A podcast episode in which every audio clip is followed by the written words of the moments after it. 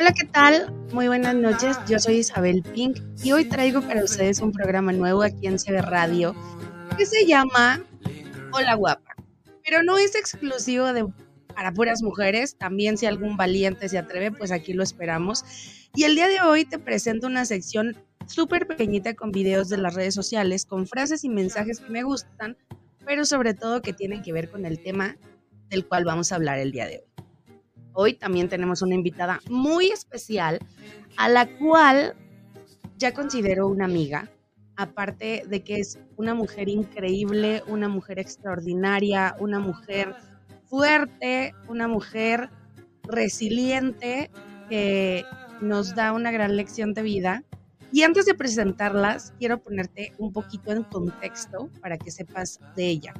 Ella estuvo en un podcast aquí conmigo el 4 de noviembre en el 2020, justo estábamos en plena pandemia y desde ese entonces ella, bueno, en ese entonces ella ya hacía bordados, ella bordaba playeras, gorras, em, mascarillas, cubrebocas, vaya. Lo que tú le pidieras, ella te lo bordaba. Y si no mal recuerdo, también ella trabajaba en ese entonces en una empresa. No te quiero contar así como de más, pero ahorita ella nos va a poner más en contexto de lo que ha pasado desde ese entonces hasta el día de hoy. Ella era el sostén de su familia y lo que pasó fue un giro de 360 grados a su vida. Y aunque lo que pasó no se lo deseó a nadie, es uno de tantos casos que pues pasa en este mundo, ¿no? Lo vamos, le vamos a, les vamos a contar el suceso, una para no normalizar ciertas conductas, para no, no, romantizar a las mamás solteras, porque aparte de hacerse cargo de todo, la responsabilidad del hogar, de los hijos, también tiene que encontrar los métodos para reeducar a su expareja y cumplir con sus obligaciones. Sin embargo, al igual que muchas mujeres, está haciendo hasta lo imposible por sacar adelante a su familia. Ella es una persona muy especial para mí, Mm, la sigo desde hace un tiempo y como les decía, ya la considero una amiga, una persona muy valiosa. Y con ustedes les voy a presentar ahora.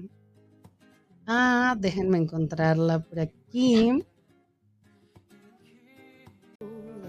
Ella nació en Sanarte, vive en Guatemala, tiene 30 años, se dedica a ser mamá, le encanta hacer videoblogs, es soltera su pasatiempo favorito es viajar. Y es Catherine Aguirre, dueña, creadora y mm, empresaria de bordados.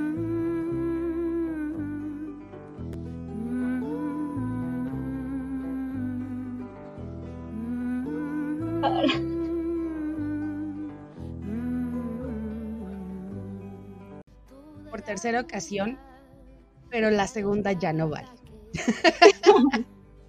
no, como de que no vale. Claro que vale. Claro que vale. Nos acompaña nuevamente Katherine. Katy, ¿cómo estás? Bien, súper feliz de estar acá nuevamente contigo.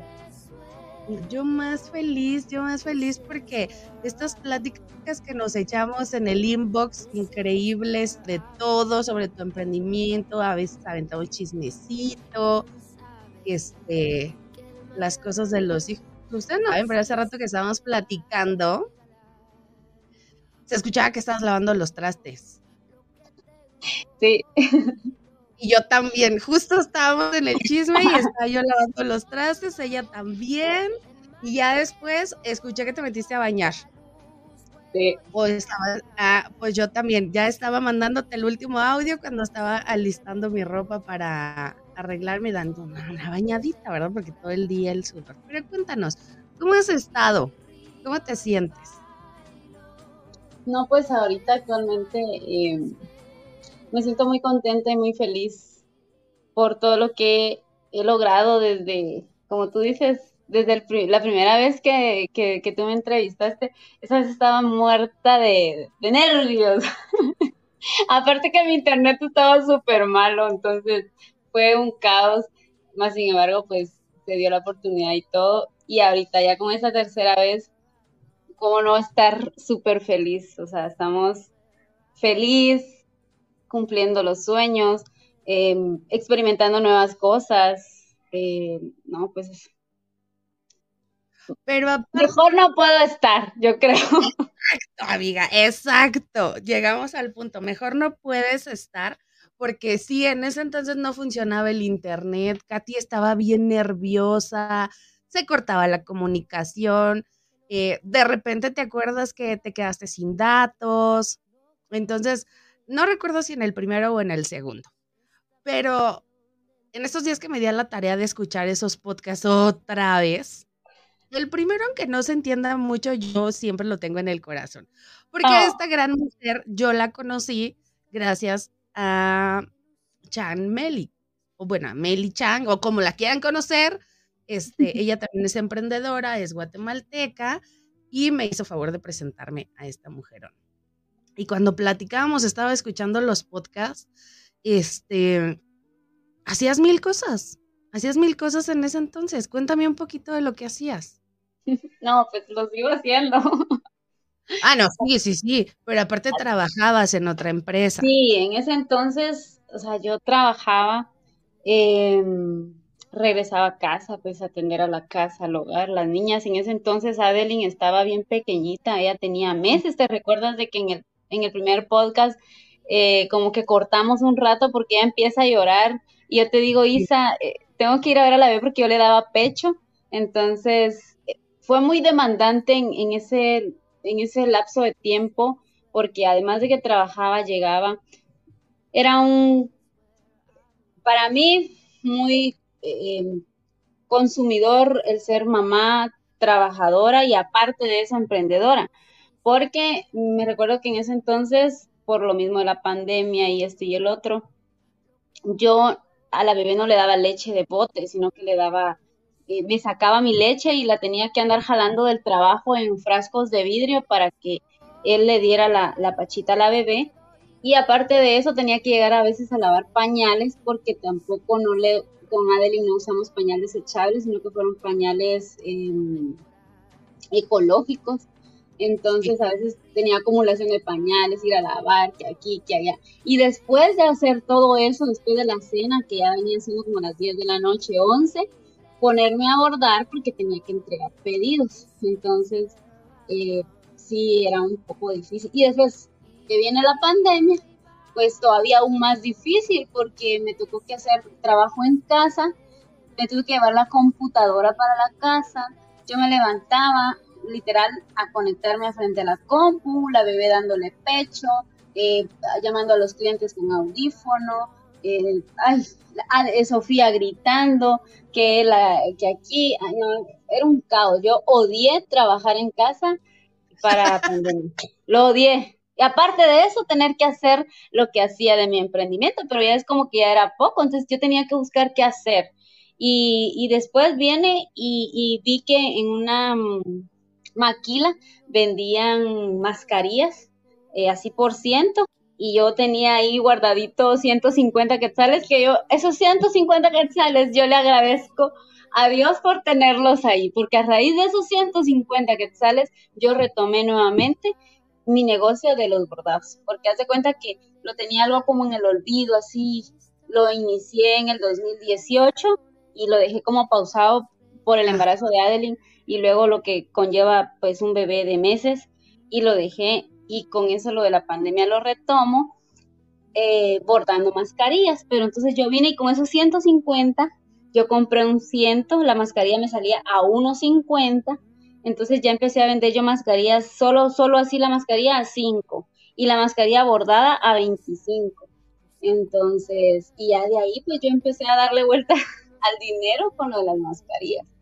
Luego, seguíamos en pandemia, cuando me dieron mi bono 14, eh, yo veía a la gente loca, porque aquí para la pandemia en Guate la gente se loqueó, o sea, la gente iba a hacer colas a las abarroterías para comprar más seca porque pues el toque de queda era a las 2 de la tarde y todos se quedaban sin tortilla, todo el mundo torteando en sus casas, que la maseca, que el arroz, que el frijol y todo, una locura.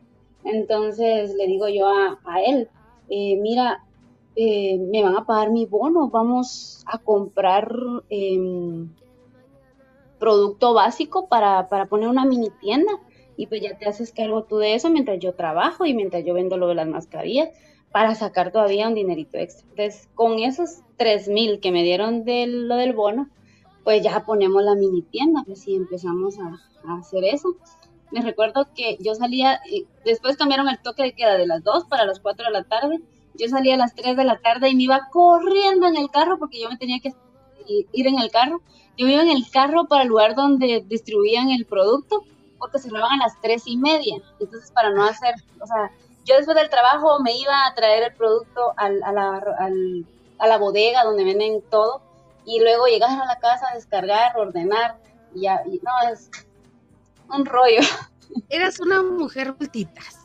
O sea, hacías de todo, trabajabas, mamá, esposa, este, bueno, tenías ayuda de cierta forma con las niñas y en la casa, pero emprendiste, pusiste negocio, bordabas, que nos contabas en aquel entonces que tú aprendiste a bordar desde muy chica, ¿no? Ajá. Sí, porque al, haz de cuenta que yo estaba cero de, de, de bordados, o sea, a lo que soy hoy en día, cuando yo estudié mis básicos, eh, ahora ya casi no será eso, pues de que en el colegio te den la clase de hogar.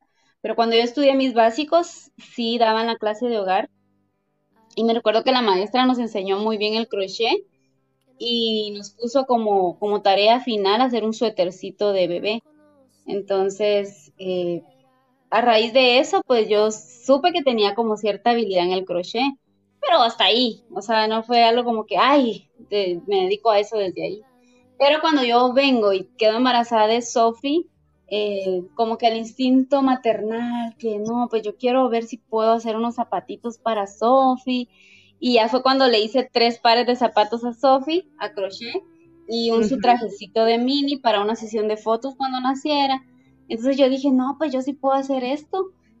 Eh, solo lo empecé a hacer, pero no tan marcado y, fue en el 2015 que mm, empecé a hacer esas cositas, pero para ese entonces yo hice una página de venta de ropa, es que yo he hecho una sin fin de cosas para vender. hice una página que todavía está perdida, mi página en Facebook, ya nunca más le di mantenimiento. Eh, Sophie tenía, era muy pelona, ella pasó tres años de no tener cabello en su cabecita. Entonces yo lo que hacía era que le ponía turbantes, pero empecé a ver cuánto valían las turbantes y me salió un ojo de la cara. Entonces yo dije, no, pues yo puedo hacer eso. Y entonces empecé a hacerlos y yo dije, no, pues ¿por qué no venderlos? Y fue cuando yo abrí la página que se llama Upaliru Sofi, que la hice por Sofi. Yo creo que esto sí no te lo había comentado. Bebés. No, sí me platicaste. Ah, bueno, ah, pues, pues la cosa es que, que con esa página y todo, intenté vender ahí como mis, mis tejidos, pero para ese entonces yo no tenía muy marcado el tejido, entonces como que sí, no más que todo era venta de ropa de Carters de Estados Unidos. Y ya fue en el 2018 que te digo eh, que ya como que lo empecé a hacer un poquito más con lo de las playeras. Eh, ya no eran tejidos, sino que más las playeras, las más, eh, no, en ese entonces no había mascarillas, los, mm, las gorras, pero más que todo las playeras. Pero después quedé embarazada de Adeline, ya no seguí y fue para pandemia que la necesidad me obligó a volver otra vez al tejido y al bordado, que fue que empecé con las mascarillas. Y a raíz de eso, que te digo de esos 150, se vino en pompa. Entonces yo ya, ya le metí más como que producción, haz de cuenta, a mi página. Bueno, yo dije, bueno, o sea, sí, ya voy a tomarme en serio lo de mis bordados y, y ahora pues ya la implementación de los tejidos, porque tampoco empecé tan marcado con los tejidos. Los tejidos que es el amigurumi, las florecitas que hago, los gorritos, los trajes, eso tampoco no lo tenía tan marcado hasta hace como dos años y medio más o menos. Pero lo fuiste aprendiendo con el tiempo y con la necesidad de vender y de tus pedidos, dijiste, pues lo tengo que hacer porque lo hago. Porque esta señorita, déjenme decirles, que hacen vivos en TikTok, todas las noches y la ven teje y teje y teje y teje y teje y todos los días hace cosas bien lindas y distintas. Katy, antes de que vayamos a la otra sección, rápido para que entremos en contexto de esta plática, porque tema del diablo, tema del diablo. Antes de, de irnos, quiero preguntarte, quiero leer unos comentarios porque ya dejaron saludos y todo, ahorita les voy a leer, espérenme, espérenme un momentito, ya les leo. quiero que me digas qué es para ti o te hace sentir guapa. En aquel entonces, porque yo tengo el, audio original, porque el podcast que salió, em, obviamente está editado. Había partes, como dice ella, tuvimos que cortar un poco en lo que ella daba leche y así, y teníamos pláticas. En ese entonces yo te dije, oye, qué guapa, porque nos vimos. Recordarás que nos vimos por Zoom. Y tú me dijiste, ay, no, Isa, yo no me siento nada guapa y la maternidad y el trabajo y te acaba y no sé qué. Pero hoy, desde ese entonces eres muy guapa. Hoy para ti, ¿qué es ser guapa? ¿Qué te hace sentirte guapa? Sentirme guapa es sentirme bien conmigo misma. O sea, siempre lo he dicho, no tanto es, obviamente el físico pues lo demuestra, pero al sentirse uno bien internamente, esto es algo muy rebuscado del amor propio y este y el otro, pero o sea, lo voy a explicar con mis palabras para responderte tu pregunta. Em, el sentirme guapa es sentirme bien como estoy por dentro y a eso refleja eh, la imagen externa de cómo tú te ves. O sea, si yo me veo bien y yo me siento bien, así es como yo lo voy a proyectar y así es como las personas me van a ver. Pero si, si yo por dentro estoy mal, también lo voy a proyectar. Entonces, en este momento yo sí me siento guapa porque me siento bien conmigo misma internamente y porque, o sea, recuperé tanto de lo que yo había perdido, ¿sabes? Y en ese entonces, ¿por qué no te sentías tan guapa? Porque es lo primero que me dijiste, porque yo vi el audio, bueno, escuché el audio. y, Ay, no, Isa, yo no soy guapa. ¿Por qué en ese momento no te sentías guapa? Porque el ser guapo, mucha gente lo ve en el exterior, pero el ser guapo, el ser bonito, va desde adentro, como dices tú, hacia afuera. Entonces, en ese entonces, ¿por qué no te sentías guapa? Eh, no sé, tal vez sobre todo mi entorno no me sentía bien, no me sentía bien em, la presión que estaba llevando en ese momento, aparte que tampoco me sentía bien eh, donde estábamos viviendo también en ese entonces, porque fue que por lo mismo de pandemia, tuvimos que salir de emergencia en la casa donde estábamos, fuimos a dar a otra casa, eh, la casa donde estábamos, o sea, no estábamos bien ahí, todo eso a mí me afectaba. En cambio, ahorita, actualmente tú me preguntas, yo vivo en, un pequeño apartamento, pero yo soy feliz aquí en mi pequeño apartamento con mis dos hijas. Tengo mis plantas que quiero tener, ahí anda el Robin, la señora que arrienda pues no, no me da problema, o sea, que tenga yo a Robin acá Ahí anda el Robin que entra y sale como Don Juan por su casa. Eh, las niñas que andan corriendo, como te digo, pequeño, pero o sea, muy cómodo. Y todo eso aporta a que tú te sientas bien y aporta a que tú te sientas guapa. Claro. Y entendamos que Lola guapa es obviamente para sentirnos de adentro y lo transmitimos hacia afuera. Ahora, voy a leer rápido algunos comentarios porque ya se me fueron muchísimos. Este, hay unos, ay, no puede ser, el Team Catering ya llegó, ya me están llenando la bandeja. Mis chiquillas hermosas, las amo. Los nombres, los nombres, Raquel Hernández, Loani García, Nereida Sosa, Débora Urizar, em, a ver, Rocío Reyes, Dereida, Dereida, Dereida, Débora, ya la dije, el Team Katy ponen aquí, eso chula aquí, y está en TikTok siempre. Esta mujer siempre está en TikTok. Y ahorita vamos a platicar sobre eso. Eh, Miss Lupita, Tim Ay, mis amores, gracias por estar acá. Eh, José Pulido Rivera, la Super Pati, Débora Burizar, ya la leí también. Esperen, esperen. A Michen. Mm, mm, mm, Tenemos Dice, muy emprendedora, que capaz de, si, e, si quieren hacerle alguna pregunta que ustedes quieran preguntarle, ella ya sabe que tiene que contestar todo. Así como en sus videos, aquí ella tiene que... Entonces voy a leer un poquito, es una preciosa, saludos, saludos Katy, chula, te quiero. Me gusta cómo tiene tiempo para sus hijas, Claro, es súper organizada. Ahora tiene un glow súper grande en todos los sentidos, mi Katy. Ella es una super mamá muy linda, tiene una vibra muy bonita. Ahora súper brilla. Eh, dice Roxely Gotera, mi Katy, te amamos. No. Todas, todas, todas, sí. Dice José Pulido, yo quiero un bordado. Mirna Enríquez, bendiciones, Katy. Gracias a todo el Team Catering que está aquí apoyándola. No sé cuántas mujeres conocías antes o después de la situación. Vamos a platicar ahorita porque es una situación seria, que es el respeto, pero que esta mujer ya se la pasa por el arco del triunfo, porque a nada la detuvo. Eh, antes de continuar la plática, muchas gracias a todas. Déjenos sus preguntas aquí. Ahorita regreso a los comentarios. Este, su buena vibra también. Mariolis González. A mis amo. De, tiene más hijas, las que la mamá. Ya tienes un montón de hijas, Katy. Que quieren el rosario, dice José Pulido Rivera que quiere el rosario. ¿Ok? está que yo me robo de las redes sociales, espero que Facebook no se enoje, este, me robo de las redes algunos mm, TikToks, videos que me gustan para compartírselos aquí, mensajes que tenemos que escuchar y venimos con el chismecito aquí con mi Katy. ¿Les parece? Regresamos.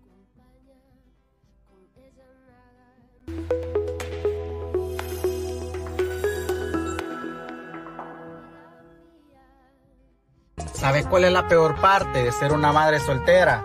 Que te obliga a ser fuerte, que esconde las lágrimas y el miedo y saca la fuerza y finges que todo está bien y que nada pasa y le demuestras al mundo que nada es imposible. Y cuando sientan que no pueden más, recuerden que somos mamás. Y mamá siempre puede. Mamá siempre puede. Ser madre soltera significa tener la fuerza que no sabías que existía y descubrir un amor que no conocías. Ya no hay perro que desde que tú te has ido. Me ha ido de puta madre. Que bien me va, me va, me va desde que tú te has ido. Que bien me va, me va, me va desde que tú te has ido.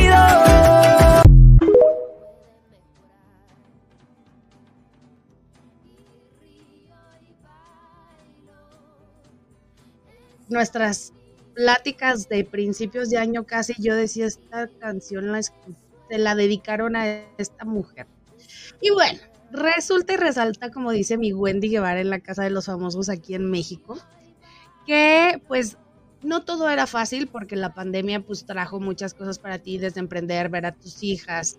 Ahorita que dijiste que dices tortillas, me duele la panza, me duele el estómago porque obviamente yo no puedo decir aquí el cacas, pero para mí es el tortillas, ¿no? Y les voy a contar por qué. Cuando yo platico con el señor que dice ella, era una historia muy bonita donde según, no, o no sé si según, yo quiero pensar que sí, él apoyaba en, ay amiga, es que me da tanta risa de verdad hoy en día. este, ella la apoya, él la apoyaba con sus hijas en lo que ella trabajaba y hacía todos los changarritos que ya nos platicó, que ya nos contó. Pero bueno, porque es una gran mujer, porque ahora está tejiendo sus propios sueños, porque era una familia que estaban, tenían planes, ¿verdad? Tenían planes como familia. Y es que yo no quiero hablar de más porque mira, a mí la boca se me suelta, Katy, a mí se me suelta y se me sueltan las groserías y las majaderías. Pero ¿qué te parece si brevemente nos cuentas tú qué pasó? Como a ti te salga, ¿eh? Porque yo no, o sea, yo el odio lo tengo en mi corazón. Pero como a ti te Imagínate yo, ya sé, son bromas. Esa parte ya está superada. Imagínate cuando me hablaste y me dijiste, oye, es que no se puede comunicar, en lugar de irle a dar una recarga, le hubiera dado un chingadazo. No te vas, no te vas. Pero cuéntanos tú qué pasó. No, pues a mí también se me, se me, se me va a salir de más, pero Amiga, sal- amiga, salud. Salud porque este, este, no veníamos preparadas, pero mírenla. Ella en señora empoderada de las lomas, toma vino tinto y yo café. Café contra vino tinto. Salud. Salud. Tú dale. No, pues. El tema es de que él estuvo durante cuatro años sin trabajo. Y durante ese tiempo, pues, quien fue el sostén de la casa fui yo. Em, para no hacerse las largas con la historia, porque ya nuestra historia la pueden ir a ver, eh, Ah, la pueden ir a escuchar a Spotify con Isa, tiene dos secciones ahí de, de mi historia. La continuidad de, de esos podcasts, pues resulta de que eh, Adeline se nos enferma, Adeline en ese entonces tenía año y medio, se enferma y la tenemos que hospitalizar. Entonces, eh, la bebé pues tenía infección y, y deshidratación, que aquí, que allá. La estabilizaron y todo y la dieron hasta el otro día, pero pues salió una cantidad grande en el, en el sanatorio porque la ingresamos como emergencia. Entonces él dijo eh, que se sentía inservible como papá porque necesitaba él eh, tener dinero para poder curar a sus hijas, porque alguien más, o sea, en ese entonces mi hermano con mi sobrino pagaron entre los dos los gastos médicos, o sea, yo no pagué ni un centavo, yo no tenía ni dónde caerme muerta, y menos él, pues, o sea, entonces ellos pagaron y a raíz de eso, pues a él entró, yo no sé si fue a raíz de ahí o ya lo tenía planificado, no sé, pero la cosa es que él entró de que él se iba a Estados Unidos, que él se iba a Estados Unidos porque no, no, no era posible de que él no tuviera dinero para cubrir los gastos médicos de la niña y que la niña ni siquiera zapatos tenían, que eso lo pueden ir a ver en el video, ahí están las pruebas, no estoy mintiendo, ¿ok? Yo la verdad no me quise jalar ese video porque quien lo ve aquí o quien lo escuche en Spotify y en todas las plataformas, vayan y búsquenla en su TikTok y ahí se van a enterar del chisme. Yo no le voy a quitar visualizaciones. Quien quiera saber qué pasó, va a ir. Pero cuéntanos de todos modos. Ok, entonces, eh, pues el tipo se va y, y ya tenía 15, no sé si quieres que cuente lo que pasó en la frontera o ya nos vamos. Lo que tú quieras, lo que tú quieras. Porque voy a decir una cosa. Hemos como que planeado que sí, que no. Obviamente lo platicábamos hoy que estábamos en el chisme. Desde ayer muy aguerridas las dos en el chisme. Y, te decía, Katy, eres un estandarte de las mujeres que no se quedan calladas. Porque es muy normal que pasan situaciones y nos quedamos calladas. Entonces, Katy, ahorita quiero que me diga por qué razón hizo ese video, pero tú cuenta lo que tú quieras. Estamos platicando, amiga. Ok, pues eh, resulta y acontece, ¿verdad? Seguimos con el chismecito, hermanas. Eh, que entonces él se va y justo a los 15 días de haberse ido, él llega a, a- a- ¿cómo se llama esto? San Antonio, Te- Texas, creo. Y, y no, él no había avisado todavía que ya estaba allá. O sea, él, eh, según lo que él cuenta, pues eh, lo levantaron, ya iba en la troca, pero la persona que lo llevaba iba eh, con sustancias y se iba saliendo de la línea blanca, se salió y vino un sheriff, los paró y ese sheriff, pues en ese momento los deporta y, y a la persona se la llevan presa lo deportan y lo deportan por otro lado. Haz de cuenta que él pasó por Piedras Negras y a él lo devuelven por Nuevo Laredo. Entonces, yo según vi el mapa, es una distancia bastante larga. Sí, es amplia. ahí lo mandan por este lado y ahí, eh, según yo me, me, me informé, a ellos les dicen como, como ganados, cabezas de ganado. Entonces hay personas que están listas a agarrar esas cabezas de ganado para después agarrarlas, llevárselas y pedir como cierto rescate por ellos. Y eso es lo que pasó. Yo recibí una llamada, un perdón, un WhatsApp, me mandan la foto de él sentado en una banca, todo deshidratado. O sea, él es moreno, pero ahí estaba Sambo, Sambo del sol, eh, deshidratado, súper delgado. Y yo me asusto, pues, o sea, y, y, y fue bien difícil ese proceso para mí cuando él se fue a Estados Unidos, porque la encargada de recibir las llamadas del coyote de toda persona era yo, o sea, ni el papá de él, ni mi papá se quiso meter, o sea, era yo, imagínate yo ahí trabajando, estar pendiente de recibir esas llamadas fue, para mí, fue traumante. Y no olvido esos, esos audios cuando me llamaban. Es que cabe resaltar que este plan de que él se fuera, obviamente era una idea de él, pero ella como su esposa no quería, o sea, Katy le decía, a lo mejor encuentras algo aquí. Sin embargo, como toda buena mujer, le dijo, yo te voy a apoyar. Y lo apoyó. Sí, porque le ofrecían trabajos. Claro. No, le ofrecían trabajos y él decía, no, yo no voy a ir a trabajar ganando el mínimo, yo quiero ganar lo que ganaba antes, porque él dejó, cuando lo despidieron, que hasta ahora yo me entero por qué lo despidieron, ¿verdad? Eso ya es tema después. Ah, porque esa es otra historia, hermana. O sea, él lo despidieron según por un recorte de personal, pero no fue así. Entonces a él lo despiden y... pero no fue por recorte de personal. No. Y él era supervisor ahí en esa empresa, entonces tenía un buen salario y él quería estar ganando ese mismo salario. Yo le decía, no podemos. Cuando yo quedé embarazada de, de Adeline, yo pensé que él iba a buscar trabajo, decir, no, pues mi esposa está embarazada, pues yo voy a ver qué hago. Y nada, nada, o sea, y también, es que de veras que solo de recordarlo, yo agarraba con mi, con mi pancita, porque como soy delgadita, mi pancita con la Adeline, salía a caminar al, al bus para agarrar el bus con mis pies bien hinchados, a ir a, caminar, a, ir a trabajar, porque trabajé casi que hasta el último momento, salí como una semana antes de, de, o sea, de dar a luz. Trabajé hasta el último día casi y, y, no, o sea, él lo hizo por buscar trabajo, me llegaban trabajos y no los aceptaba. Entonces, él tenía esa idea de que si era Estados Unidos y yo le decía, si te vas, mejor quedemos de una vez cada quien por su lado, porque yo tengo historial de mi familia que todos los hombres cometen la misma estupidez. Entonces, y yo le decía, no, es que si te vas mejor de una vez quedemos, así, es que no. Y ahí me decía, no, que cómo vas a creer. La cosa es que llega el momento de que de verdad, después de cuatro años de yo mantenerlo, él que, que se quiere ir y que ya las cosas estaban claras porque eh, me empezó a presionar a mí a que yo hablara con mi familia porque nadie, absolutamente nadie de su familia ni de sus amistades le dieron ni siquiera 100 pesos para que él se fuera o sea, todo salió de mí por mi familia, ¿me entiendes? Entonces, estaba como aquella presión, no, pues eh, pídele a tu familia, pídele a tu familia que, que, me ayude para yo poderme ir. Y yo como loca llamando a mis primos, a mis tías, amistades, para que se juntara cierto dinero para que él se fuera. Al final se juntan y pues ya él eh, fue cuando decide irse. Y yo digo, ¿qué, ¿qué hubieran hecho ustedes como buena esposa?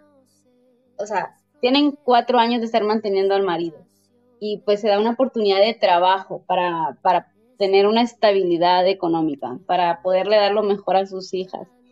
Obviamente, a, tenerlo ahí, de no estar trabajando, pues que se vaya, está bien. Yo, yo en ese momento, claro que estuve de acuerdo, porque como esposa yo lo apoyé, como esposa yo le conseguí el dinero para que se fuera, porque en ese entonces yo lo amaba, en ese entonces. En ese entonces, hermanas, en, ese entonces, no nos equivoquemos. Espérame, y les voy a decir una cosa. Katy, obviamente, yo me imagino que hablaba con su familia, con sus hermanas, primas, no sé, amigas. Pero las veces que llegábamos a platicar, cuando ella me dijo, es que fíjate que el tortillas, porque ni siquiera quiero decir su nombre, hermana, no quiero decir su nombre. Yo tampoco. cuando ella me platica, me dice, ay, fíjate que se va a ir y que no sé qué, le dije, ¿tú cómo estás? Y me dijo, es que ya lo hemos platicado y obviamente pues el plan funciona porque pues nos va a mandar dinero para que estemos mejor, porque es un plan familiar, porque es algo que tenemos pensado para que estemos mejor las niñas, él, yo. Y yo le dije, porque no se van juntos, entonces ella me habla de la situación del dinero, porque no es fácil irte. Y dije, bueno, tienes razón. Y, y esta mujer, bueno, vendió hasta los calzones, hasta los calzones para que el señor se fuera el Don Tortillas a darle una mejor vida. Y yo sé que me vas a escuchar, yo sé que me vas a escuchar y lo único que quiero decirte es qué poca madre tienes, porque de las veces que yo hablé contigo, me dijiste, ahí te la encargo. Obviamente yo no podía hacer nada, ¿no? Más que estar al pendiente de ella, pero qué poca madre, hermano, qué poca madre. Eso no se hace. Bueno, entonces este fulano se va. Llega ya, Katy se queda sin chones porque vendió todo para que llegara. Y lo regresan. Nos quedamos en que lo regresan, ¿no? Ah, ok, lo regresan, entonces ya me mandan a mi foto, audio que lo tienen y que necesitan que eh, se mande cierta cantidad de dinero para poder soltar. Y si no, pues ya tú sabes, ¿verdad? que tampoco lo podemos mencionar. Sí, al tortillas. Eh, entonces, eh, yo... Oigan, pero los audios que te mandaban, Katy, los audios que te mandaban... personas eh, mexicanas, porque por el acento y todo, pero a mí me daban miedo, porque los audios eran bien intimidantes, y yo, ¿qué hacía yo? O sea, ni siquiera decirle a él, al, papá de él o a mi papá, reciban ustedes las llamadas porque yo no quiero saber nada. Ellos, ellos peor, no querían saber nada. Entonces, ¿quién? la única que él tenía apoyándolo era a mí nada más y a mi familia que los tenían allá. Eh, que era la que mandó el dinero al final. Entonces, ¿qué pasó? Em, me dieron un lapso de tres días para poder conseguir el dinero, de conseguir 10.600 dólares haz de cuenta que es un dineral, dineral, dineral. ¿Y yo qué hacía? Eh, no, y, y, y, qué hice? Teníamos un terreno eh, eh, donde pues yo soy originaria y lo tuve que empeñar prácticamente. Y ahorita está perdido porque el, el descaradote no ha pagado ni un solo quinto de esa deuda. Entonces, no solo me quedé sin chones. y ahora me quedé sin terreno, no manches. Ahorita les vamos a explicar por qué tanto odio y rencor. O sea, esto no es a lo menso, este odio y rencor no es a lo tonto, tiene una razón de ser.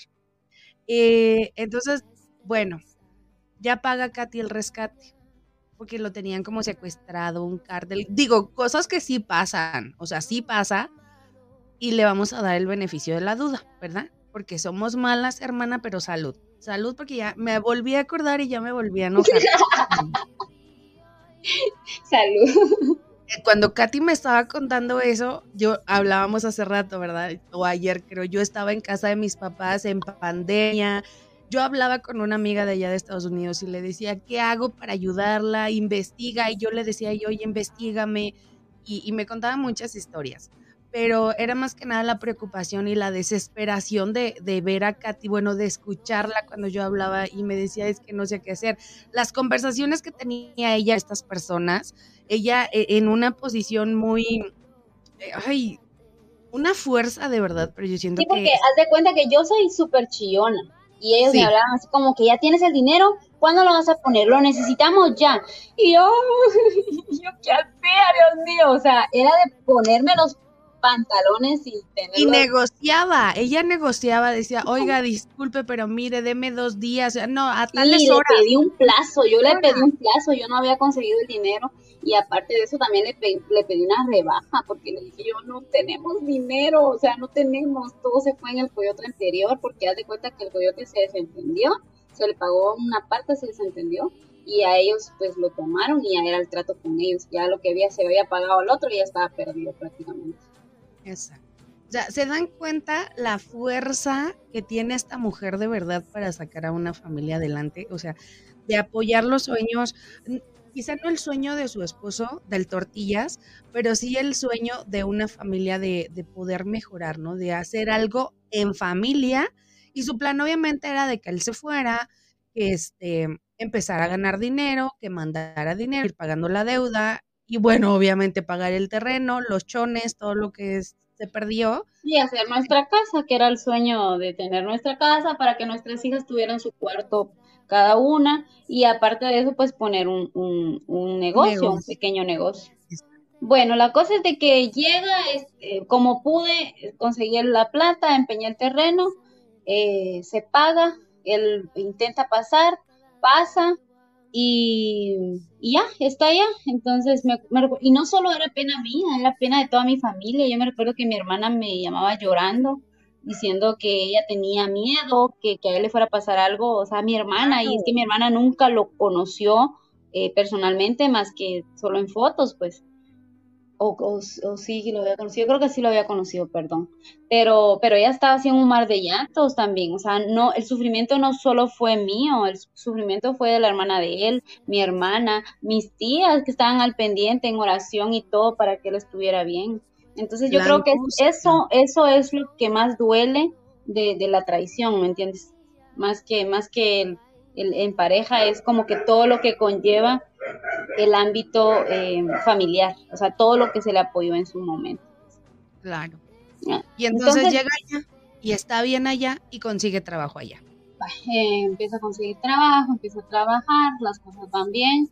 Ya cuando tenía como seis meses de, estar allá es cuando empiezan las cosas como a ponerse turbias. Ya él ya no llama seguido, él no contesta las llamadas en la noche. Yo lo que hacía con tal de estar bien y a, y a poder hablar con él era quedarme despierta hasta la una de la mañana para que cuando él saliera yo poderle llamar y pues poder hablar un poquito. Pero ya era como que no, pues yo voy cansado o a veces no me contestaba porque llevaba personas en el carro y no, pues no quería hablar en el carro. En fin, o sea, un sinfín de cosas que a mí me llevaron a la ansiedad y a la depresión. Pobrecito hermana, pobre hombre que salía de trabajar. Güey, o sea, yo lo que quiero es salir de trabajar y escuchar a mi esposa, escuchar a mis hijas. O sea, no, no, bueno, ajá.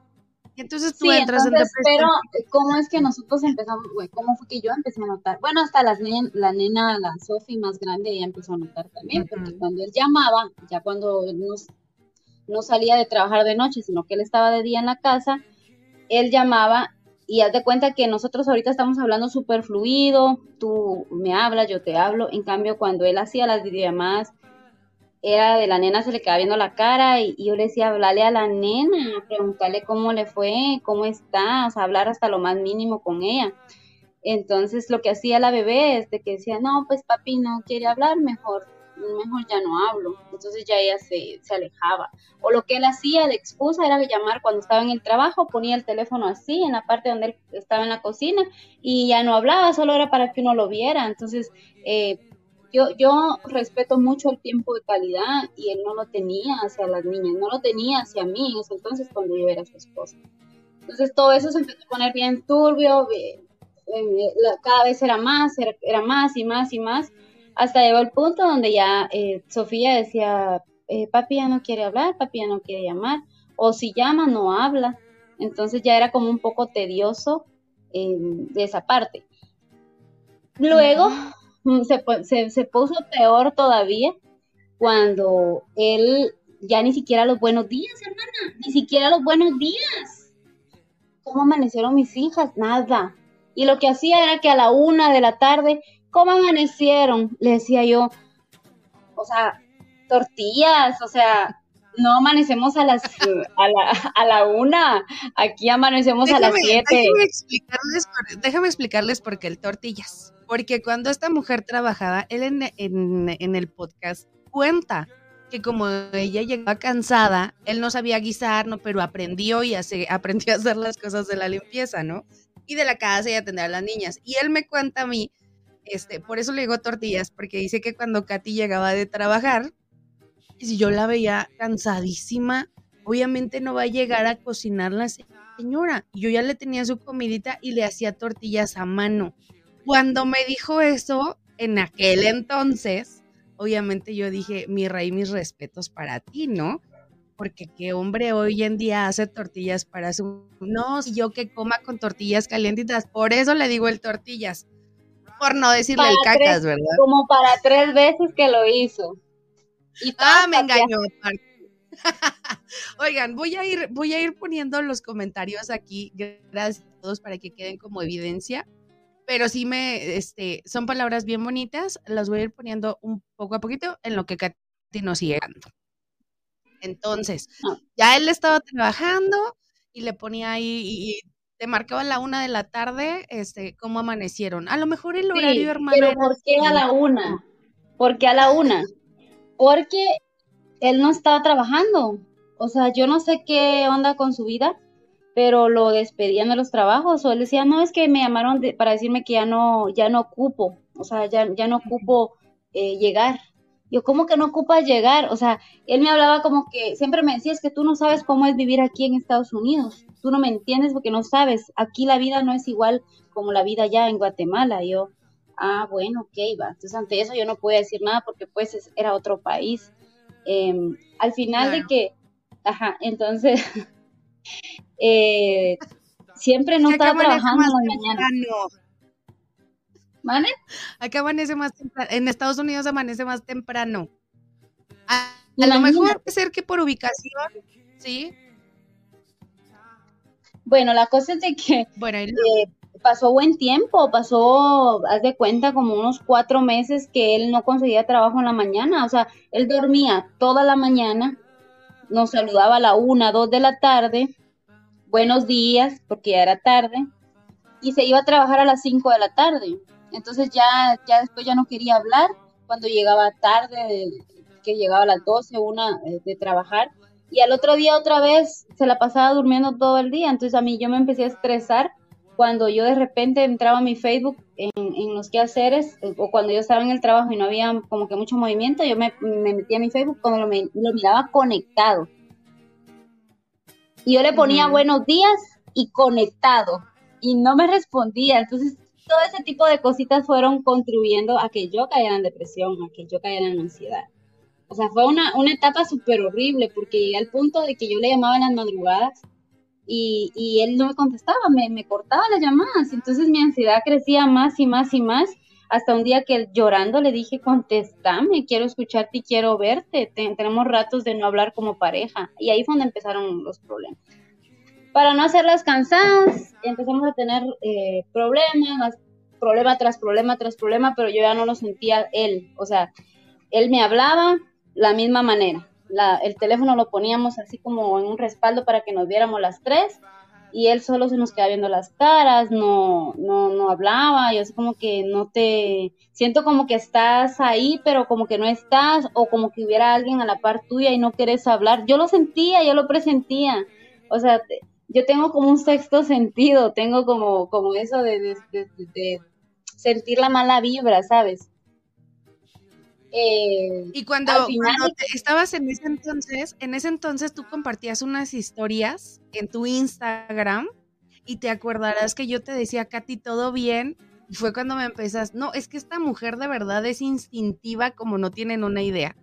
Yo le decía a Katy, todo bien, y me decía, pues no, misa, es que fíjate que siento esto, esto y esto y esto. Y yo, relájate, relájate, trata de pensar en positivo a lo mejor está cansado, a lo mejor está trabajando, a lo mejor, ajá. Ajá. Y luego. Supuestamente. bueno, pues la cosa es de que mm, eh, yo vine y, y en serio, o sea, les digo no solo por hablarlo, caí en depresión y caí en ansiedad. O sea, si no sé si Lu me está viendo acá, ella estuvo mucho en, en, ese proceso, yo le llamaba a ella temblando. O sea, yo, yo, yo decía antes, antes de todo ese problema, yo decía, Ay, es que yo estoy en depresión, pero solo lo decía por decir, realmente yo no lo estaba viviendo. Ahora con esto de todo lo que me pasó, yo sí te puedo decir que yo lo viví porque, o sea, cuando me entraban los ataques, yo temblaba, o sea, de madrugada y, y, y una cosa así súper horrible. Entonces yo empecé a, bueno, con la psicóloga me dijo que era disociación porque yo empecé a tener miedo y fue ahí cuando yo dije, hasta aquí llego. Haz de cuenta que yo un día iba de la mano con la nena, eh, Sophie se fue a, estudiar, yo iba con Adeline, y vamos para la tienda. O sea, haz de cuenta que yo salí de la casa y iba para la tienda, estaba en depresión en ese entonces, tenía ansiedad, y yo cuando sentía estaba en la tienda, o sea, mi cabeza no recuerda desde que yo salí de la casa y llegué a la tienda. Y era de día, pues, o sea. Eh, entonces yo ahí, desde ese momento, yo me di miedo a mí y yo dije, yo estoy a cargo de dos personitas y no puedo yo seguir así. Porque imagínate, yo manejaba carro y si me pasa eso manejando, choco. Claro. Porque la misma ansiedad y la misma depresión me estaba consumiendo. Entonces yo dije, no. Y ya no estabas concentrada en lo que estabas haciendo. Yo ya no estaba consciente, o sea, estaba, estaba yo en automático. Entonces yo le digo a ella, eh, le, expliqué eso a la psicóloga y me dice ella, no, pues eso se, se puede conducir a, a, una disociación. O sea, yo en ese momento disacio, eso. Disociación. entonces, ajá, entonces no, pues yo eh, tomé la decisión y yo le hablo con él 15 días antes de que yo me entero de todo el rollo, yo le escribo a él anteriormente, durante meses, le estuve escribiendo testamentos, que arreglemos las cosas, que aquí, que no sé qué, que yo ya no me siento tu esposa, yo solo me siento la mamá de tus hijas, que, uf, que muchas mujeres se pueden sentir identificadas. Yo en ese momento, yo, mm, y nunca lo traté así de decir insultarlo, insultándolo. Siempre fue así como que tratándolo con amor, porque si así lo trato con amor, de repente va a cambiar y me va a decir, no, pues tienes razón, arreglemos las cosas. Nunca llegó a pasar. Y como nunca llegó a pasar, entonces a raíz de eso que me pasó que te cuento, yo tomo la decisión y le digo, mira, eh, ¿sabes qué? Yo ya no puedo más. Si yo sigo aquí, voy a terminar mal. Y si yo estoy mal, las niñas están mal. Entonces yo necesito estar bien para que las niñas estén bien. Y por el bien mío y por el bien de ellas y por mi salud mental, yo de verdad hasta aquí llego, yo ya no puedo soportar más esta situación, yo ya no aguanto. Y le empiezo a explicar eh, nuevamente todo por, por las razones por las cuales pues yo decidí, por decirlo así, terminar como que la relación. Esto yo no lo había contado, es la primera vez que, que, lo digo públicamente, pues em, eso fue 15 días antes que yo me enterara. Vengo yo tortillas, y le cara de tortillas, dice. Dice tortillas, tortillas cara de tortillas. Cara de tortillas.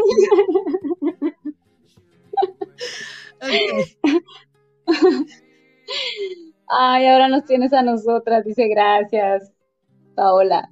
Entonces, eh, ¿qué pasa? Yo me, me, siento mal, pues, porque obviamente eh, viví con él durante 12 años, fuimos un matrimonio, y todavía él descarado, descarado. ¡Uy! Espérame, salud, hermana. Salud, hermana, salud, hermana, porque viene lo bueno.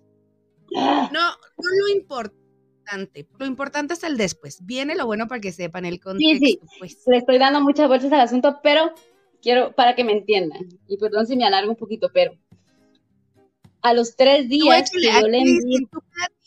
dicen, dicen en los comentarios, tú platica, estás entre hermanas, estamos contigo, tú suéltalo. Ay, gracias. Gracias, gracias. Pues vas a ver, entonces a los tres días que yo le mando un mensaje diciéndole que pues yo ya no puedo, que, que yo estoy mal, porque incluso pasaron cosas feas por mi mente, pues, o sea, fue, fue fuerte. Entonces, el muy descarado a los tres días me pone así literal, como yo te lo voy a escribir. Amor, no hay manera que nos arreglemos. No, y, te digo, yo tengo bien, yo tengo bien presente las fechas, porque yo a él eso se lo dije un 24, un 24 de septiembre, y él me lo pone a los tres días. Recuérdate las fechas, 23 de septiembre yo le digo así, hasta aquí llego.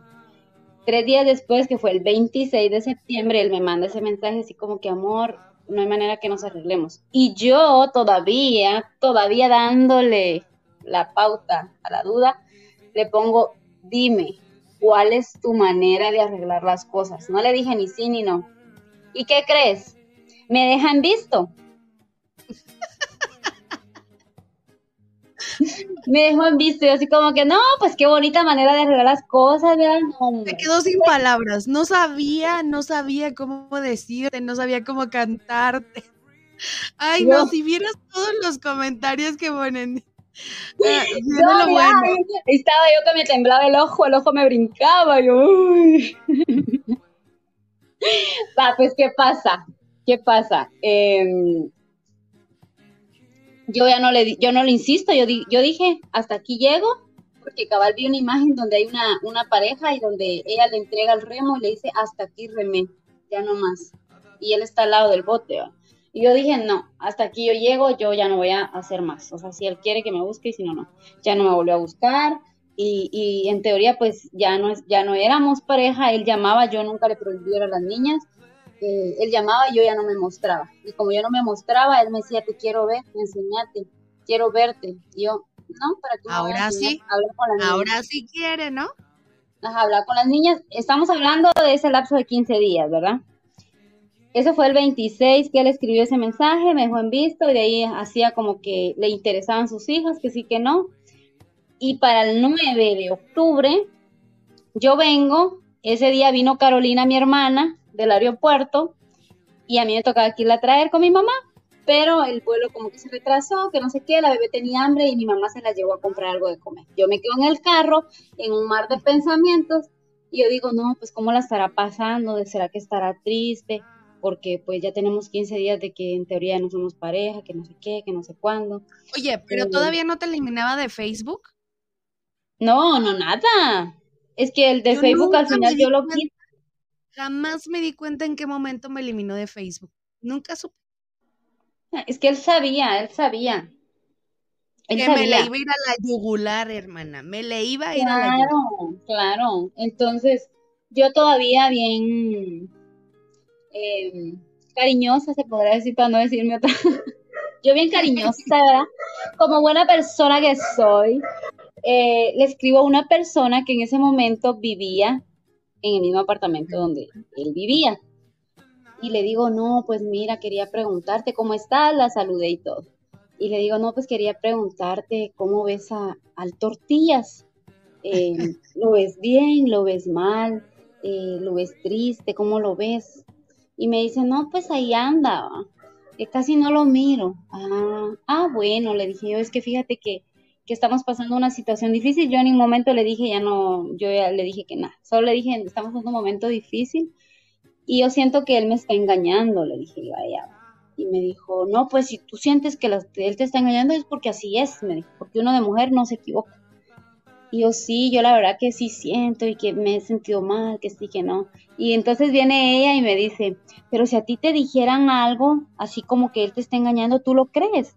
Claro, le dije yo, ¿cómo yo voy a evitar eso? Si, me dicen que me están engañando, yo les creo. A- además, si tú sabes algo, dímelo. Me vas a, me vas a hacer un gran favor y me vas a quitar la venda de los ojos. Y que pam, pam, pam, me manda todas las pruebas, fotos. Y yo, Dios. ¡qué máquina, no manches. Y yo en el aeropuerto, en el parqueo, esperando a mi hermana. Yo, no, pues entonces ya me había dicho, no, pues mira, yo te lo voy a decir así, sin pelos en la lengua. Ellos están juntos. Ella vino el 4 de julio. A los 8 días ya estaban enrolándose. Ella ya dormía en su cuarto. Él ya dormía en el cuarto de ella. Eh, ella empezó a andar con moretones, eh, con chupones en el cuello. Yo les preguntaba, los dos se reían. Él, muy abusivo, un día le dijo que qué le interesaba, que si quería hacer un trío o qué, por qué preguntaba. O sea, así. Y yo, ¡ah, su máquina! Y no me dice, sí, no, y fíjese que se recuerda el día que usted estaba eh, comiendo en el mercado con sus hijas y su mamá, y usted le mandó fotos a él de, lo que estaban comiendo, estaban comiendo caldo de pata, me dijo. Y yo, yo dije, ¿y esta cómo sabe todo eso? Dije. Pues ese día me dijo, se recuerda que él estaba comiendo pupusas. Y yo, sí. Ah, pues y se recuerda que él le dijo que esas pupusas yo se las había hecho. Me dijo, sí, le dije yo. Pues no, me dijo, "ese- esas pupusas se las hizo ella, me dijo. Y aparte de eso, de que ella estaba a la par de él y se recuerda que usted le dijo que por qué él no le hablaba y se quedaba callado, porque ella estaba a la par de usted, eh, a la par de él riéndose de usted. Y yo, "Ah, pinche madre. Y qué desesperación, qué desesperación, amiga, de no poder estar haciendo, o sea, no poder hacer nada porque él está allá, tú estás acá y tú estás al frente de tus hijas y haciendo el trabajo y la chamba que le compete a él. ¿Estás de acuerdo? Yo en ese momento él sí estaba cumpliendo económicamente, yo lo que le pedía nada más era tiempo de calidad con las niñas. O sea, si vas a llamar, dedicarles tiempo. Y esa vez que llamó, eh, llamaba, pero ya te digo, o sea, se quedaba callado, miraba para los lados. Entonces yo, era, era obvio, yo sentía. Entonces es como que, ah.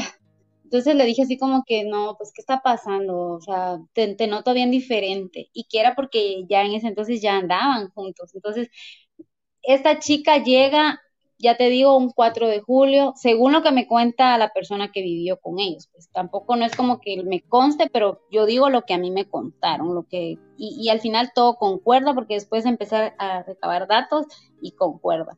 Entonces, eh, y así como que, ¿qué onda? Pero ¿cómo me di cuenta yo de esta chava? Te lo voy a contar así rapidito. Aparte que ya lo dije en el TikTok también yo me doy cuenta por un TikTok, porque esta persona que me, me- a mí me cuenta todo, sube un TikTok junto con ella, y yo dije, no, pues, porque está ella ahí, la cosa es que me doy cuenta que ella está viviendo, le pregunto a él, y me dice, no, Oh, pues hace 15 es días, Cierto. ajá, hace ya me 15 acordé días vino, y yo hace 15 días, pero mira, entonces le di, vengo yo el 24 de agosto, y le digo, Entonces, si hay una mujer ahí soltera, joven, por favor, andate de ahí. O sea, ya estábamos mal como pareja. Andate de ahí.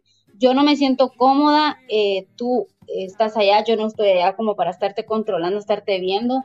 Eh, por favor, busca otro apartamento. Y me dicen, no, estás loca, estás enferma, ¿cómo vas a pensar? Aquí la vida es bien difícil, no se encuentra un apartamento, un cuarto así solo por así. Aquí estoy pagando poco, ya voy a ir a pagar 800 dólares, y un montón de excusas. Pero esta chava que me cuenta a mí todo, me dice, le voy a decir, ellos viven juntos como pareja ya, así, descaradamente ya declarados desde el 24 de agosto. Yo no sé por qué ya tiene tan marcada esa fecha, pero así me lo dijo. Y yo, no manches, si el 24 de agosto yo me le encaro y le digo si hay alguien ahí viviendo, y fue el día que él ya estaba viviendo ya con ella como pareja. Yo, y todavía tiempo después le dice, podemos arreglar esto. Exacto, o sea, para entonces eh, yo no sabía de ella, de que, o sea, sí sabía que ella vivía ahí, pero no que ellos andaban descaradamente juntos. O sea, que qué poca la de él, pues. Entonces, aparte que la foto que a mí me manda la chava es de fecha 3 de septiembre y recuérdate que yo a él en teoría le corté el 24 de septiembre. O sea, él anduvo con ella desde mucho antes y me estuvo viendo a mí la cara y haciéndome sentir culpable de que por mí, o sea, que al final yo rompí la relación, pero él el engaño lo tenía antes. Cuando yo lo desenmascaro y le digo sus verdades en la cara, porque le hago videollamada y todo, él apaga la cámara porque no quiere que yo lo vea y, viene y me dice em, que él no me fue infiel, que él no me engañó porque yo lo corté. Y le digo, sí, yo te corté hace 15 días, papito, y usted está con ella desde hace dos meses. Y me dice, no, yo a ella la conocí en estos 15 días. Apenas, apenas la conocí. Yo ella ni la había visto en toda mi vida. Sí, pues. Y hay foto de ellos abrazándose el 3 de septiembre. Y entonces en ese momento esta mujer, pues, cae, siento que no caíste tanto en depresión, pero ya fue no, como porque la depresión yo la viví antes de enterarme.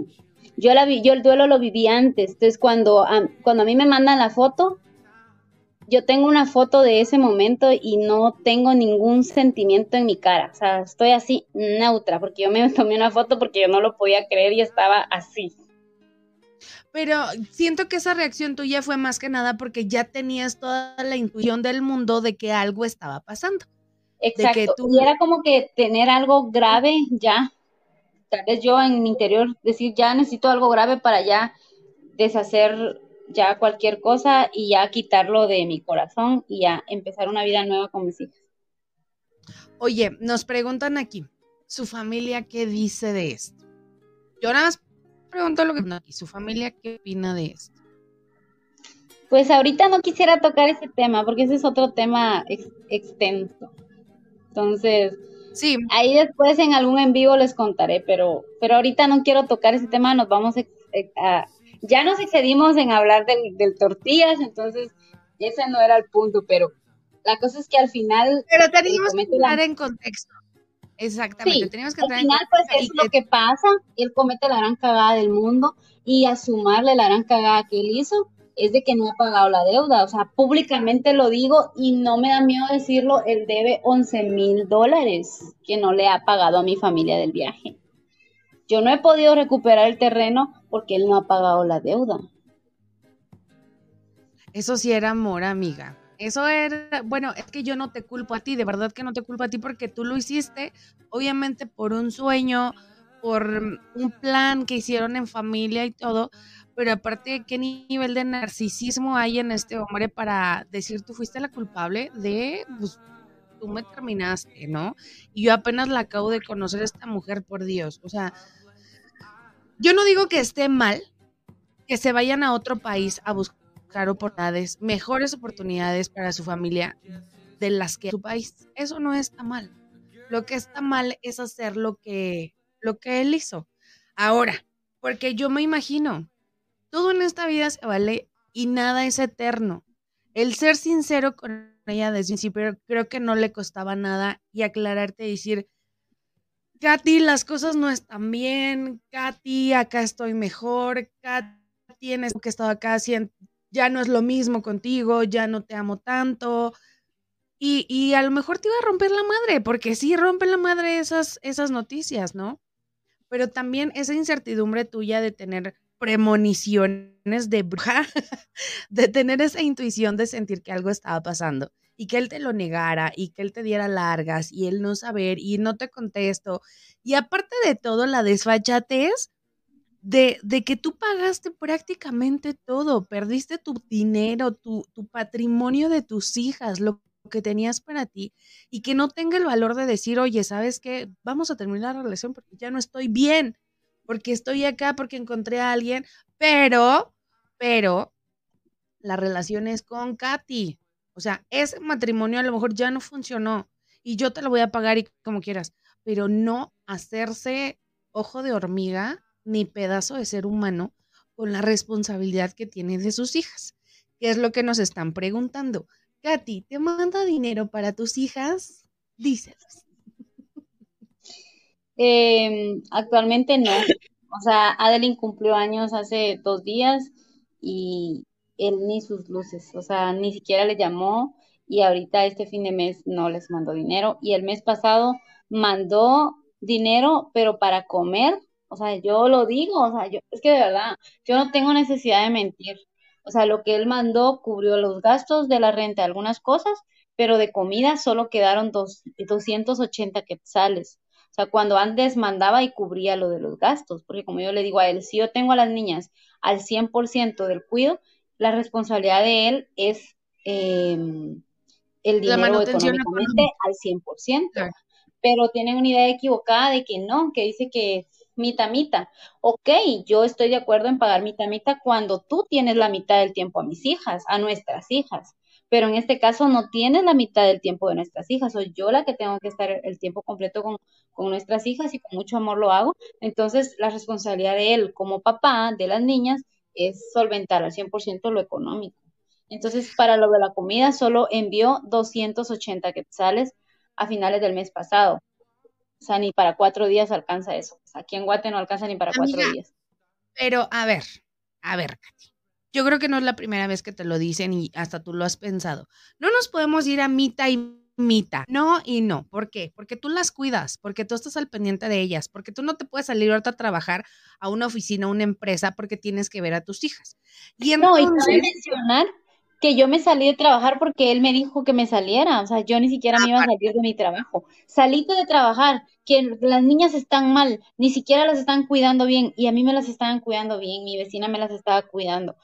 Un tiempo mi mamá me las cuidó y él me dijo, no, salite de trabajar y te dedicas a cuidar a las niñas, que yo me voy a hacer cargo de todos los gastos. Yo todavía no, es mucho eh, la responsabilidad, tengo que mejor sigo trabajando, porque yo en ese entonces, lo, todavía él estando en Estados Unidos, yo seguí trabajando durante un año y, y, y yo lo apoyaba pues con los gastos de la casa y no tendría que haberlo hecho porque yo estaba con las niñas.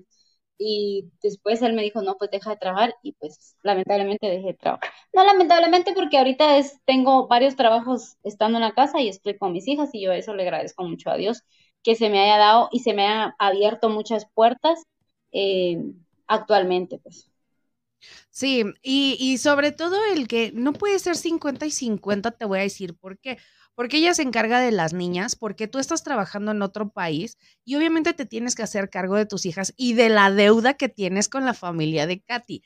¿Con qué cara, con qué cara pides un 50-50 cuando es endrogadísimo y endeudadísimo? Porque bueno, ya la relación con Katy ya terminó, ok, pero tienes dos hijas de las cuales no te puedes desentender. O sea, puedes terminar con tu pareja y seguir siendo buenos amigos. Mira, Katy ya está en otro rollo, ya, em, ya te superó, pues. Hay cosas que no dudo que te duelan en algún momento, más tarde te decepcionan. Pero no te puedes olvidar de tus hijas y no te puedes olvidar de la deuda que tienes con la familia de Katy. Entonces, ¿con qué cara pides que sea un 50-50? Hay que tener de verdad muy pocos tanates, como decimos aquí en México, para querer hacer ese tipo de, negociación contigo. Y pues sobre todo, a ver, corazón, ¿no te alcanza para darle a tus hijos? Ay, ¿puedo decir el, el otro desenlace? Sí. Pues ya tiene otra responsabilidad el señor, gente bonita, porque miren, pues entonces le ganó la calentura y ya es papá. ¿O ya va a ser papá? ¿Ya nació todavía? Ya, ya, ya es papá. bueno, ya es papá, cosa que felicidades, bendiciones para ti, para tu bebé. Pero tienes dos hijas de las cuales no te puedes olvidar. ¿Y, ¿Y por qué les platicamos todo esto? Katy se quedó callada, Katy hablaba con sus personas, se desahogaba de vez en cuando, ponía historias, pero hace un poco, con la cara de tortilla, dicen, a ver, no, eh, eh, a final de cuentas, el bebé no tiene la culpa de esto. O sea, con el bebé no nos vamos a meter porque sinceramente el bebé no tiene la culpa de esto. Exacto. Pero Katy hace un video viral que vayan a buscarlo a sus redes sociales, en TikTok sobre todo, en donde ella pues destapa esta situación. Yo no me di cuenta, como lo platicábamos Catillo, yo no me di cuenta. Yo sabía que algo estaba pasando. De hecho, cuando tú me compartiste las fotos, pues estaba yo acompañándote a la distancia y, platicábamos y trataba de darte ánimos. Pero cuando ella hace este video viral, yo no, no lo vi, sino que varias amigas me lo envían y me dicen, Isabel, ella no es la de los bordados, la de las mascarillas, te recordaban por las mascarillas, ¿no? Y le digo, ah, ¿sí? Entonces, dejen el, el, lo hace ella de manera, quiero pensar que lo hiciste como manera de desahogo, ¿no? Es que mira, el video lo hice en desahogo. Yo ya lo había dicho esto en mis en vivos, pero lo repito acá. Yo ese video lo hice yo me di cuenta del, del, problema ese en, en, perdón, en octubre. La chica desde, desde septiembre estaba embarazada. Se dan de cuenta que ella se metió con él y en, julio y ya para septiembre ya, ya, se embarazó. Entonces yo todo eso lo supe porque todo me lo dijeron. O sea, la persona que me lo contó me lo contó todo, hasta con lujo de detalle. Entonces, hasta la foto de la prueba me mandó. ¿Cómo la obtuvo? No sé, pero eh, la cosa es de que yo eh, estaba en shock, obviamente, estaba súper mal porque tenía un mes de haber pasado eso. Y en noviembre me pongo a buscar todos los días de las conversaciones, me, me, puse a ver, por eso es que en el story time les puse la foto de la fecha, perdón, la fecha de la foto es del 3 de septiembre y ese mismo 3 de septiembre a mí me dice, te amo, bebecita, que las extraño, que espero que estén aquí. Es hipócrita. Em, súper hipócrita. Y entonces yo me pongo a buscar todos esos eh, mensajes de esos días anteriores, de los días cuando él iba eh, a cruzar la frontera y todo eso. Yo dije, no, pues yo viendo TikTok me encuentro con, con ese din don, ¿quién es ese amigo de alguien? yo dije, no, pues yo voy a hacer mi, mi video también, va. Y lo empecé a hacer, pero yo con, o sea, con los ojos puspos de llorar. Puspos, les decimos aquí, rojos de llorar. Lo hice y lo dejé en borradores porque, o sea, no me atreví a subirlo. En ese entonces estaba súper débil, emocionalmente estaba debilísima. Entonces no la subí. Tiempo después, eh, el descarado, porque yo tenía guardado el número para que él le llamara a las niñas. Repito, nunca le prohibí ver a las niñas. Él puede llamar, el teléfono está abierto a que él les llame y tiene dos meses, cumple ahorita el 14 de julio que no les llama. Va, y ahorita estamos a 20, ya van contando más días. Entonces, em, el teléfono está abierto y él no ha querido llamar. Problema mío no es. Yo creo que ya entendió que no tiene cara. Y como decíamos, o sea, mira, el bebé no tiene la culpa. De hecho, Katy lo ha dicho en todos sus en vivos. Yo no tengo problema con ella, pobrecilla. No, no, mira, nunca le he dicho nada. Mujer ya se metió contigo. Exacto, porque eso es lo que, a eso es lo que iba. Fíjate que yo no sé si era ella o él, pero así descaradamente subieron, o sea, ellos lo subieron ahí en WhatsApp y pusieron mi príncipe y la foto del ultrasonido. Entonces yo bien inteligentemente, yo dije, algo me va a servir aquí, captura. Entonces le tomé captura y, ya luego empezó él con, con, que ya no mandaba lo mismo, que, que ponía peros, que quién el dinero, que no sé qué, y, entonces yo me atrasaba en los pagos del colegio y en el colegio pues cobran mora y todo eso.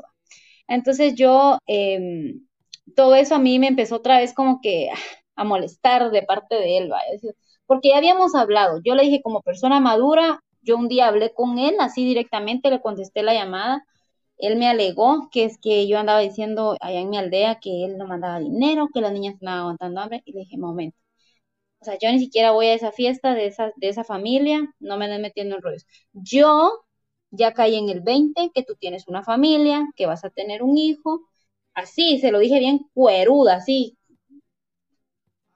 Yo ya estoy en el 20, que tú vas a tener otra familia, entonces yo no me estoy metiendo en tu vida ni en la vida de ella, entonces por favor no me anden jodiendo la vida y no se metan conmigo, porque yo no los ando jodiendo. O sea, él siguió su curso, él siguió su curso, él siguió su vida, yo no me metí, o sea, yo no lo jodí durante ocho meses, hasta el día que yo dije, no, pues este video lo voy a subir, aunque sea que llegue ahí a diez mil personas, eh, no más va.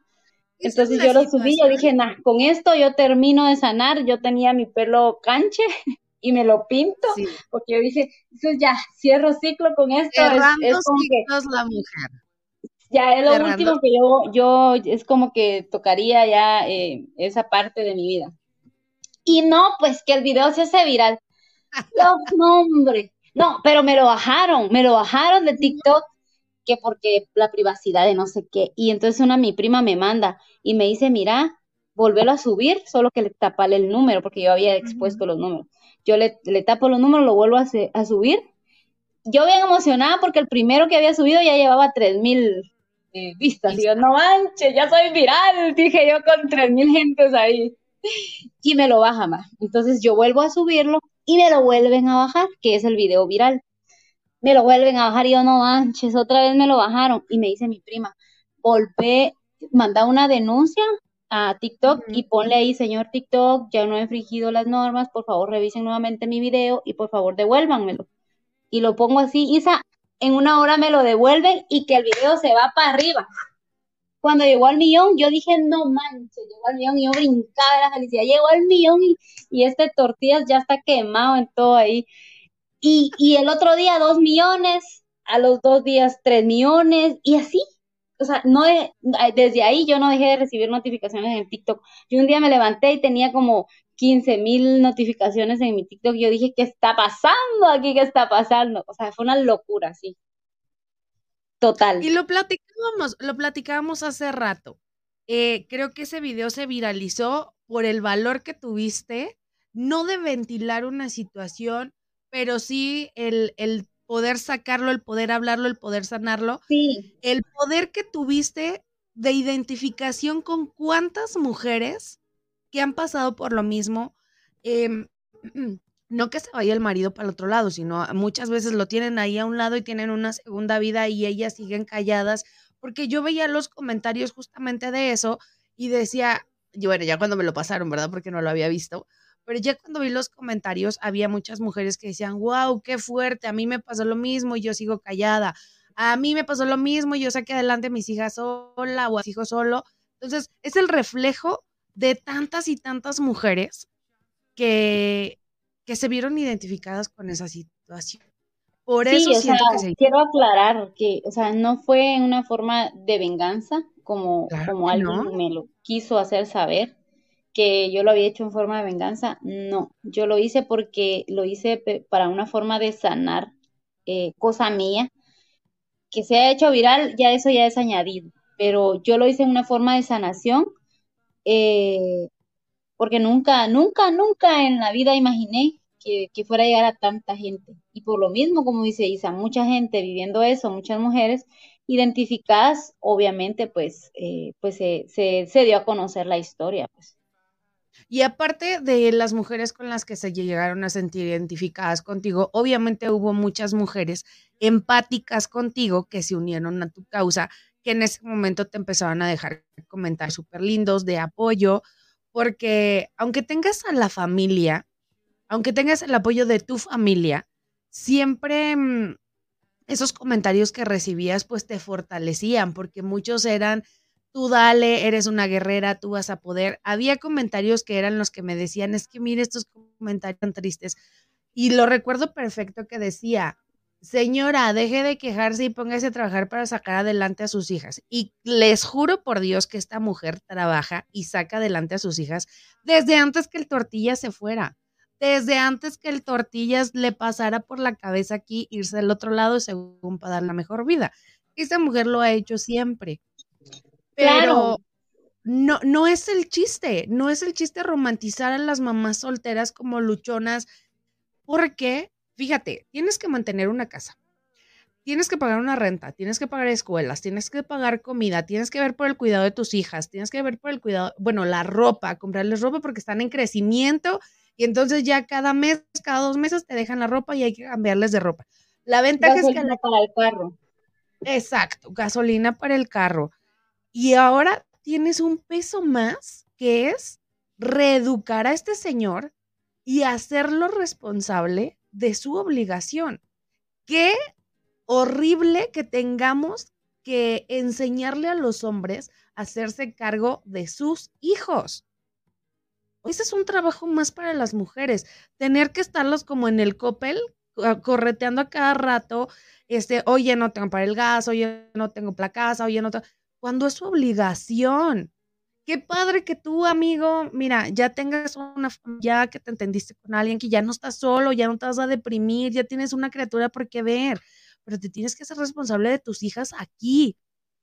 Y otra de las cosas que yo veía, Katy, es que ya cuando lo platicamos así entre amigas, este, decían, es que no, no se vale hablar mal del papá porque tiene dos hijas y las hijas tienen que conservar esta imagen bonita del papá. Loani García descansa, es que dice que se va porque ya son las 2 de la mañana. Es que si nos agarra el chisme a veces. Esta mujer se duerme a las 4 de la mañana por estar en sus live. Trabajando. Entonces, trabajando, trabajando, eso sí. Entonces, no, ya se me fue el avión por despedirme, amiga. Bueno, el chiste es de que no puedes tapar el con un ojo con un dedo, perdón. No puedes tapar el sol con un dedo y con un ojo. A menos que tengas cara de tortilla. Si tienes cara de tortilla, vas a intentar tapar el sol con un ojo. No, no puedes tapar el sol con un dedo. Y no se trata de ir a hablarle a tus hijas mal de lo de su papá. Pero ¿por qué les vamos a generar o a crear a los niños una idea falsa de alguien que no es lo que ellas creen? No. Digo, yo me imagino que tú no les hablas mal a tus hijas de su papá, pero ellas, aunque estén chiquitas, se dan cuenta que no las busca, que no las llama, que no está presente, aunque esté a kilómetros de distancia. ¿Cómo manejas esa situación con tus hijas? Sí, fíjate que justo eso yo lo escuché de una psicóloga y yo dije, no, pues eh, eh, comparto la misma opinión que ella, que es exactamente lo que tú dijiste.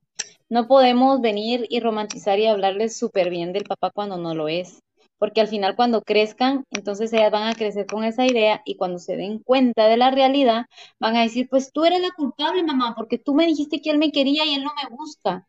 Entonces, quien al final falla es uno, hablándole bien. O sea, yo simplemente no les hablo de él. O sea, simplemente trato de llenar muchos huecos y, que ellas no tengan la necesidad de preguntar. Mira con Adeline, todo lo que, gracias al Team Catering, porque recibí mucho apoyo de la gente, eh, pude hacer para la nena. O sea, ella ni siquiera preguntó por él, ni siquiera nada. Lo que sí es que de vez en cuando se tocan temas de papá y que ella dice, mi papá está trabajando. Yo le digo, sí, mi amor, papi está trabajando. Hasta ahí. O sea, ella no entiende todavía. Sophie sí ya entiende. Sophie sí ya entiende. Y, fíjate que yo que, bueno, que te tengo en Instagram, he visto cumpleaños de tus hijas de hace algunos años y hiciste casi lo mismo, solamente que ahora está, ahora ya no está él. Y, y es triste, Katy, pero yo creo que a partir de ese momento, por eso este episodio se llama Tejiendo Sueños, porque a partir de ese episodio, de, de esto que te pasó, tú empiezas a analizar y a tratar las cosas de una manera distinta y sí yo les diría a estas mujeres, eh, es que no, no es hablar mal de ellos, tú no vas a hablar ni bien ni mal, simplemente vas a hacer lo mismo que él está haciendo, anular su presencia solito, porque tú lo has dicho, Yo no les he prohibido que hable, no les he prohibido que les haga videollamadas, que les marque, que les mande. Él no lo está haciendo. Y tú tampoco puedes eh, hacer una figura fantasma de una presencia que no está y que no quiere estar. Entonces, a los niños no se les tiene que hablar ni bien ni mal. Lo que es, es y ellos se dan cuenta. No, no. Así Exactamente. Entonces, ahí empiezas tú a, tejer estos sueños todos los días con tus hijas. Y obviamente ya se echaron todo el chisme. Ya se echaron todo el chisme, esto se hace viral. Y se hace viral, entonces yo bien, bien inteligente, porque pues uno de mujer tiene que ser inteligente. Ahí sí que como dijo la Shakira, las mujeres ya no lloran, hermanas, las mujeres facturan. Y a la gente le cae mal esa palabra, pero es que así es. Yo lo he vivido, yo lo puedo decir, ¿para qué llorar cuando puedes hacer plata, hermana? O sea, yo vi la oportunidad y yo dije, no manches, yo tengo que promocionarme yo solita. Haz de cuenta que yo como eh, tres, cuatro días antes, eh, yo había lanzado mi catálogo de flores tejidas, que son, que son estas, pueden ir a mi Instagram y ahí las pueden ver. Entonces yo lanzo, yo lanzo mis flores tejidas, mi catálogo, y yo iba a pagar publicidad porque yo dije, pues necesito generar porque ya no tarda en nacer el, el bebé y este tortilla se va a desentender. Lo predije y así fue, porque se desentendió. Entonces, eh, yo tenía eso y yo iba a pagar publicidad, pero justo te digo, nunca esperé que el video se, se viralizara. Entonces yo subo el video, veo el alcance tan grande que, tengo de gente, subí los story time y, yo subí un video y ¡pum! Se hacía así grande. No, dije yo, yo ahorita tengo que promocionar yo misma mi página, entonces yo le vengo y le tomo una captura de video a la página y la empiezo a poner así como que no, pues síganme en mi página, que yo hago esto, y entonces ya la gente, ya se divide la gente, la gente que está por el chisme y la gente que está por lo que le gusta de lo que yo hago. Y a raíz de ahí yo vengo y aprovecho la oportunidad, sigo subiendo fotos, sigo subiendo videos, porque la gente dice, no, pues haz un, me dijeron, haz un Harry Potter. Y yo acababa de hacer un Harry Potter y no que yo subo el video de Harry Potter y dice, no manches, tienes un seguidor más porque hiciste a Harry Potter. Y yo, gracias, hermano. y que haz un Mario Bros. pero no se lo Mario. Encárganselo, cómprenselo. Vayan, compren, vean de verdad todo lo que tiene. Sí, entonces yo empiezo a subir videos de lo de mi emprendimiento y todo, y ya empiezo como que a quitarme el miedo, a interactuar un poquito más como con la gente. Y, y pues el, los videos se siguen viralizando, dije, no, pues está bien. Yo no sabía mucho de los live de, de TikTok, o sea, ni idea. Pero dije, voy a hacer uno para hablar del tema y tratar como que dejar, eh, hay muchos huecos en el story time que quedaron, entonces vamos a decirlo. Entonces, cuando me conecto la primera vez, llegué a un alcance de 1500 gentes escuchándome en ese ratito, porque querían escuchar el chisme, obviamente. Esa fue la primera vez que yo empecé el live y desde ahí yo no he parado de hacer live todas las noches. Em, pero ya es como que de poco a poco he ido dejando ese tema porque ya es como que, bueno, que esté la gente aquí por el chisme, el chisme se acaba. Tarde o temprano es una llamada de tusa, uno queda en el olvido. Pero, o sea, yo no soy nada más la chica a la que la engañaron, la que la dejaron por irse por, con otra. No, o sea, yo gracias a Dios tengo mi arte y me encanta mostrar mi arte. Yo hago mis en vivos, en mis en vivos cantamos, en mis en vivos bailamos, jugamos batallas, enseño mis bordados, estoy bordando. Entonces ya no soy esa persona, y ahora soy la chica que teje. Eh, porque siempre me pongo mis aretes, mira, los mis aretes que bordo, yo siempre me los pongo tiene unos de cereza encantadores que siempre utiliza en sus, en sus live, porque ella misma es la modelo. Miren esa chulada nada más. Bueno, para los que nos están escuchando en Spotify, de verdad, no tienen que irlo a ver a Facebook para que se... ¿Eso que es un chile? No, ese es un brócoli. Oh, es verdad. Se mira mejor. Ya, ya, ya lo, sí, es que dije, ¿qué es eso? Entonces siempre me pongo mis aretes y la gente me dice, no, pues qué bonitos tus aretes. Y yo eh, muchas gracias, yo los tejo y ya, eh, aprovecho y tengo mi mesita de, de, todos mis tejidos, entonces yo vengo y se los muestro. Yo les digo, no, pues mira, yo hago esto y hago lo otro. Y ya es cuando la gente empieza a conocerme ya por la chica de los bordados, por la chica de los tejidos. Pues ya les empiezo a mostrar, pues miren, yo hago esto y no, pues qué bonito. Y, y, y es bonito porque no es gente de aquí de Guate. Es raro que en las batallas me salga gente de Guate. Siempre me sale gente de Colombia, de Perú, de Chile, eh, de otros países. De aquí de Guate es raro que me salga. Y por ejemplo, a raíz de esto, ¿sí te han incrementado los pedidos?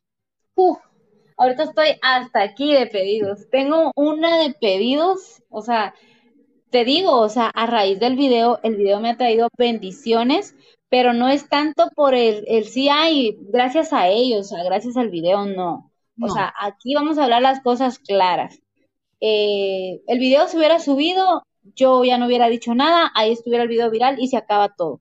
Pero como les digo, hermanas, uno hay que ser inteligente y hay que aprovechar las oportunidades. Yo no sé en qué momento esto se acaba, pues porque la fama sí es, un día la tienes y otro día ya no. Pero yo ya llevo mes y medio que yo he ido tejiendo mis sueños, yo he ido construyendo lo que hoy en día pues eh, eh, soy, pues, o sea, haciendo muchas cosas para poder darles de comer a mis hijas, para poder pagar la renta, porque prácticamente TikTok ya lo tomo como un trabajo. Entonces, todas las noches, a partir de las 8, 8 y media, yo hago TikTok. De vez en, eh, perdón, hago en vivo en TikTok. Y de vez en cuando que hago unos en las mañanas, pero en las mañanas es bien difícil porque me la paso ocupada. Entonces, más que todos en la tarde, en la, en la, en la tarde, noche o en la noche. Y al otro día tengo un trabajo de ir a dejar niños al colegio. Tengo que ir a dejar a dos colegios diferentes. Ya es un trabajo. Entonces, y, y y es bien cansado. Yo le digo a las chicas hoy que hoy me pasó una pasada bien fea porque la señora me estaba de llamar. Yo anoche me acosté bien tarde por estar haciendo en vivos en el TikTok porque a veces me llega la tarde haciendo en vivos y, y la señora, Katy, Katy, y yo no sentí la alarma ustedes. Y la señora vino con yo, qué pena, qué pena, pero ella sabe que yo hago en vivos, entonces no se enojaba yo agradezco mucho eso, pero qué pena, yo ahorita voy, yo quitándome los cheles y así como que ahorita voy, ahorita voy, para irlos a dejar. O sea, a mí que no me vengan a decir que yo no estoy trabajando porque yo estoy haciendo todo lo humanamente posible para sacar mis hijas adelante y si tengo que hacer lo que sea, lo voy a hacer. Y, y no tienen por qué venir. Hay personas que, tal vez me juzgan y que digan, ay, se la pasa ahí en el teléfono, en el TikTok. No saben, o sea, pregunten e infórmense, porque a veces se salen de contexto y no saben ni lo que hablan. Pues. Y, y a lo mejor si te la pasas en, en, el TikTok, pero ¿qué? O sea, es tu problema. Yo las veces que he entrado a sus en vivos, siempre está trabajando. O sea, está platicando y está haciendo batallas, pero ella está tejiendo. El otro día, este niño dijo, eh, ella es una maestra en esto de la tejida porque está, miren qué facilidad. Y Katy está hablando y está leyendo comentarios y está tejiendo y de repente ya está armando atrás, ya está armando una flor, ya está haciendo unos aretes. Ella está viendo la manera de monetizar en esta red social que es lo del día de hoy, pero mira nomás lo que hizo hoy. Y... Eso lo hice ayer. O sea, prácticamente yo lo tomo como un doble trabajo, porque estoy tejiendo, sacando pedidos y estoy tratando de monetizar también en TikTok. Entonces es un trabajo doble. Al final es triple, porque a veces los en vivo los hago cuando están las niñas acá y Adeline es muy demandante, entonces Adeline se pone encima mía, me, me, me, que me jale el pelo, que se pone que aquí, que allá, entonces por eso es que trato de hacerlo a las ocho y media, nueve, tratando de que ellas ya estén dormidas para no interrumpir el tiempo con ellas y dedicarme a hacer TikTok, eh, pero sí es como un desgaste porque ya me llega la madrugada, pero a veces de la madrugada es cuando más se genera que parte de la tarde.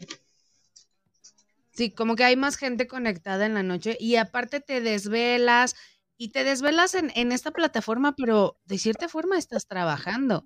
Sí, ¿Estás al final, como te digo, yo sí lo tomo como un trabajo, porque al final eh, ya lo tomé como un trabajo y, y, eso me ha generado tener ventas, porque la gente me ve, te digo, siempre trato de ponerme mis pendientes, la gente me pregunta y pues en mis en vivos sí me ven, la mayoría de, de personas son de, de Guate, entonces me dice, no, pues ¿de dónde eres? Pues de Guate. Ay, pues mira, yo quiero encargarte esto. Y me han hecho pedidos, o sea, me han hecho pedidos a raíz de los envíos. O sea, al final yo con el catálogo de flores, yo no tuve necesidad de pagar publicidad porque SAS se vino lo del video, sabes que yo publico lo de mi emprendimiento y que sigo perseverando y que sigo tejiendo y que sigo mostrando mi arte en todos los en vivos de todos los días.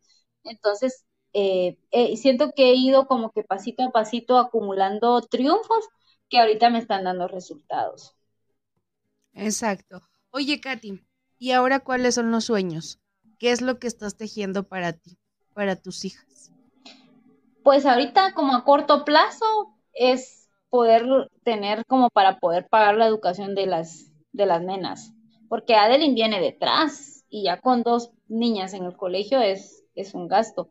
Pero quiero aclarar em, que yo a él no le voy a quitar la responsabilidad. O sea, el que yo pueda y soy chingona desde el momento en que nos juntamos, porque siempre, como tú lo dices, lo he yo he trabajado y siempre he sacado adelante mi hogar y yo sé que puedo porque sí puedo, pero yo no le voy a quitar la responsabilidad a él. Eh, tal vez no lo he hecho porque te digo y te soy honesta. Todo el mundo me, me, dice, no, pues demándalo, pues mándale a la migra, que no sé qué. Una, no le voy a mandar a la migra porque yo voy a dar lo que yo, yo, tengo dentro y yo no tengo maldad. Y el mandarle a la migra siento que es hacer algo grande y es tenerlo de vuelta aquí a Guate. Y yo aquí a Guate, yo ni lo quiero ver en pintura. O sea, solo va a venir a hacerme estorbo aquí. Y ahorita estoy yo brillando más que el sol, entonces él va a venir como que a joder. Entonces, sí, exactamente. Va a llegar a, chingarte y opacar todo ese brillo que tú tienes el día Exacto. de hoy. Exacto. Y dos, con lo de la demanda, me dicen, demándalo, demándalo. Sí lo voy a demandar. No lo he hecho porque te digo, he tenido desde el video mes y medio que he estado en esto y que te digo que ni siquiera, o sea, a veces hasta se me olvida que existe el tortillas. Con eso te digo todo. A veces se me olvida que existe y que tengo que ir a demandar, se me olvida, porque yo estoy tan enfocada en estar trabajando para, para poder comer, porque si no trabajo no comemos, y de estar sacando los pedidos. Yo ahorita los pedidos los tengo hasta aquí, que yo siento que no voy a terminar para la fecha que los quieren las personas.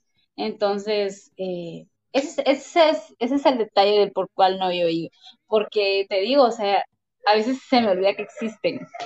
Se me olvida que existen. Y eso es mucho que decir. Es porque estás enfocada en otras cosas y no en él. Pero sí les digo, em, no le voy a quitar la responsabilidad o sea, si puedo y aunque yo fuera millonaria y, fuera rica y tuviera miles de dinero, yo, él es el papá de las niñas y aunque sea una miseria, que es lo que él quiera mandar, lo tiene que hacer. Exacto.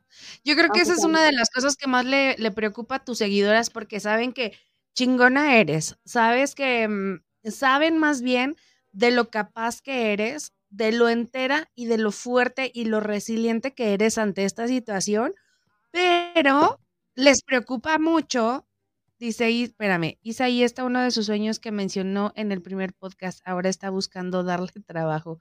Exacto. Sí, es cierto, gracias por mencionarlo. Em, ya tengo una persona, te voy a enseñar lo que hizo. Tengo una persona que le estoy enseñando a hacer tulipanes porque la quiero poner bien truchas y a ella logró hacer esto, mira. Sí. Entonces. Y hace rato pues enseñaste uno, o ayer, uno que, que hizo la señora, uno que tú hiciste y otro que hizo la señora.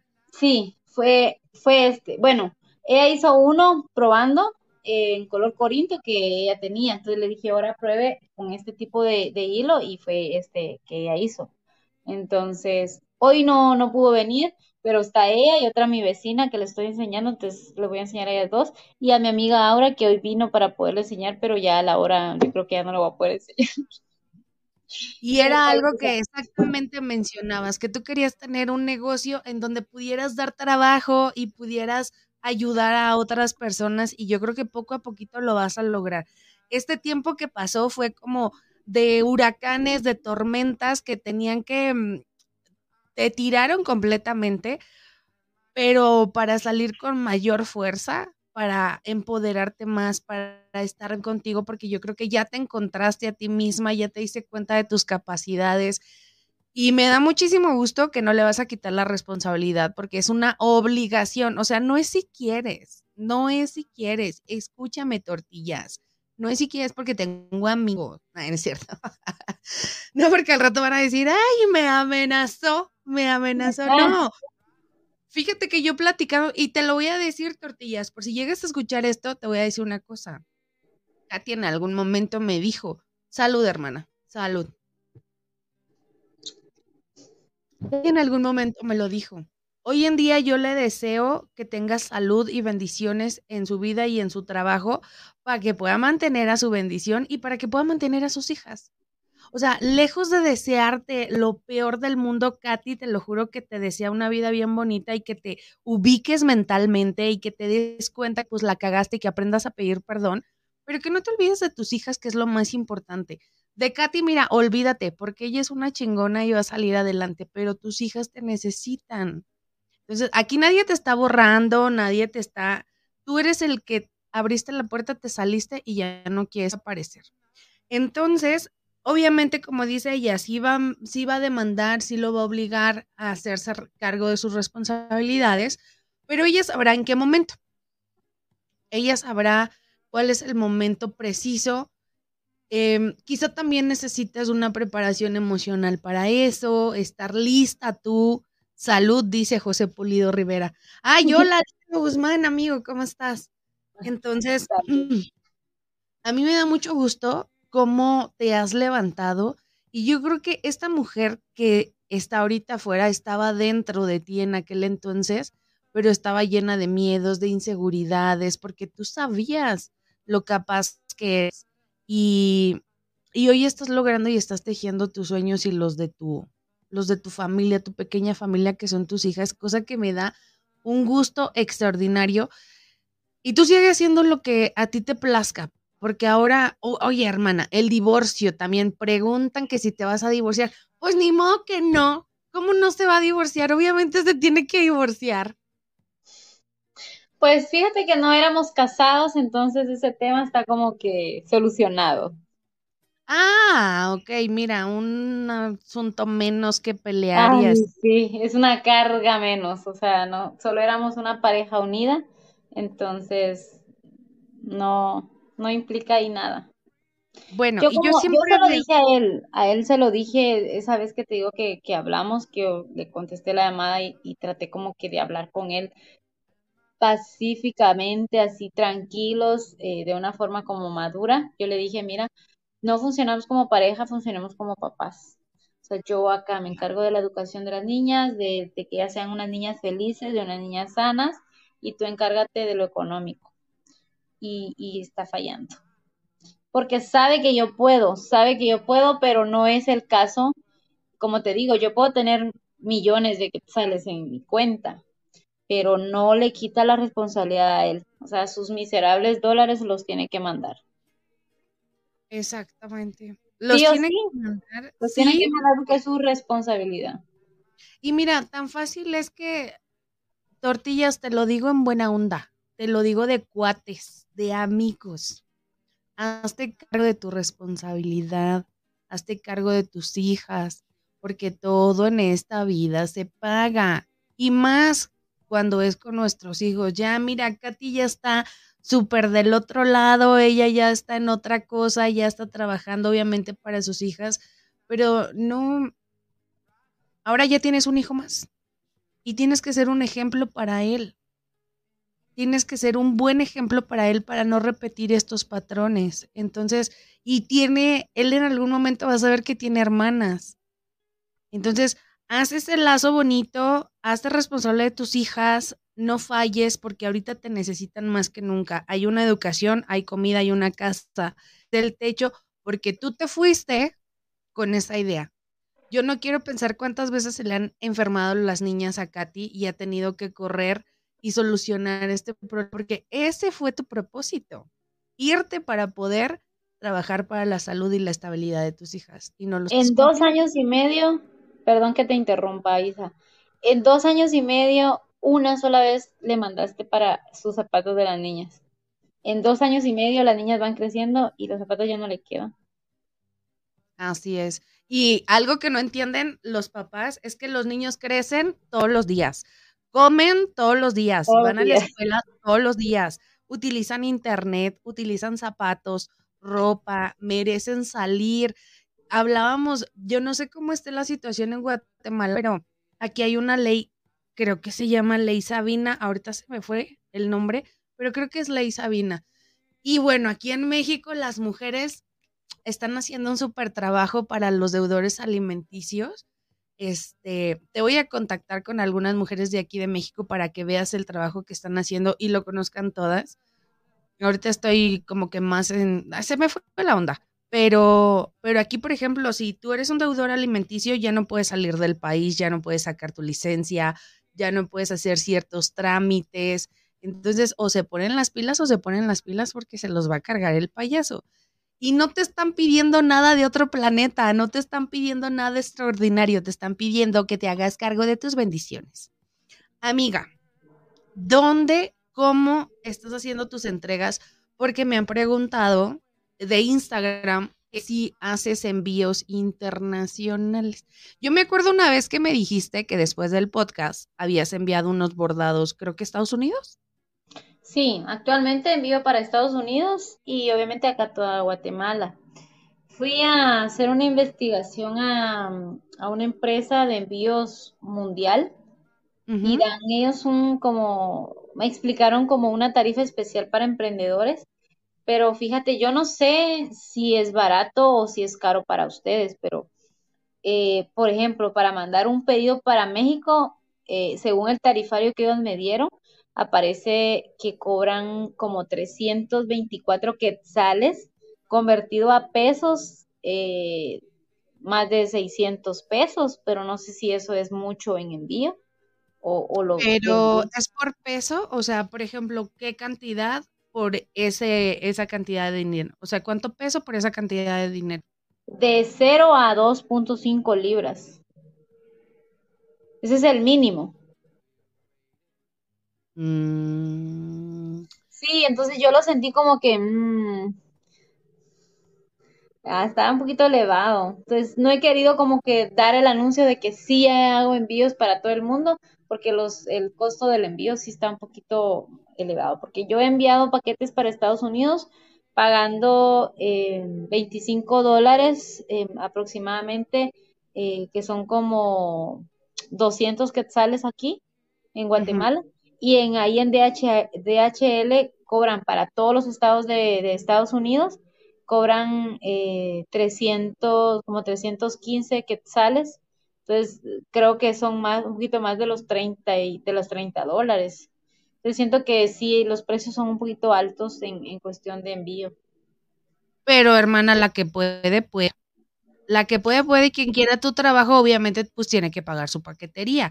Porque digo, el crochet es algo que podemos encontrar en cualquier lugar, pero el crochet de Catherine, con la historia que trae y tejiendo sueños, o sea, imagínate qué padre que pueda ser partícipe de traer unos aretes. enséñanos tu gorrito. Oh, tengo estos que tengo que enviar para Estados Unidos. Estos dos. Miren nada más, la fresa y la ranita. Ajá. Entonces, ese es el que más me he puesto en mis en vivos. Es el de la fresita.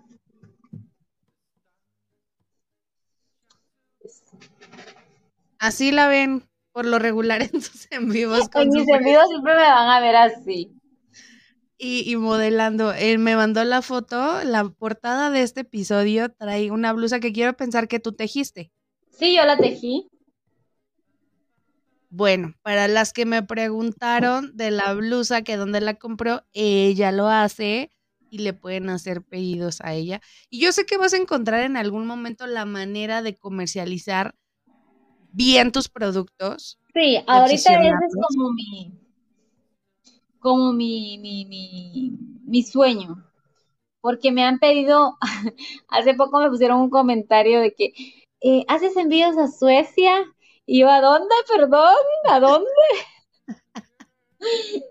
o sea, es, es, mucha la gente interesada en querer comprar mis pedidos porque les ha gustado y aparte la historia y todo, como tú dices, lo que conlleva el tener productos de catering. Entonces, ese es uno de mis sueños, como poder agilizar eso, de poder encontrar como un proveedor para que me transporte los pedidos. Y el, segundo es como que dar empleo, que eso ya lo tengo como que ya encaminada. Sí, ya lo estás trabajando un poquito más. Y fíjate qué padre. Y, y por último les quiero comentar algo bien bonito de Katy. No sé si te acuerdes cuando en pandemia justamente yo te dije que me estaba volviendo loca y que me habían mandado a tejer o a bordar o a hacer algo manual para controlar mi estrés.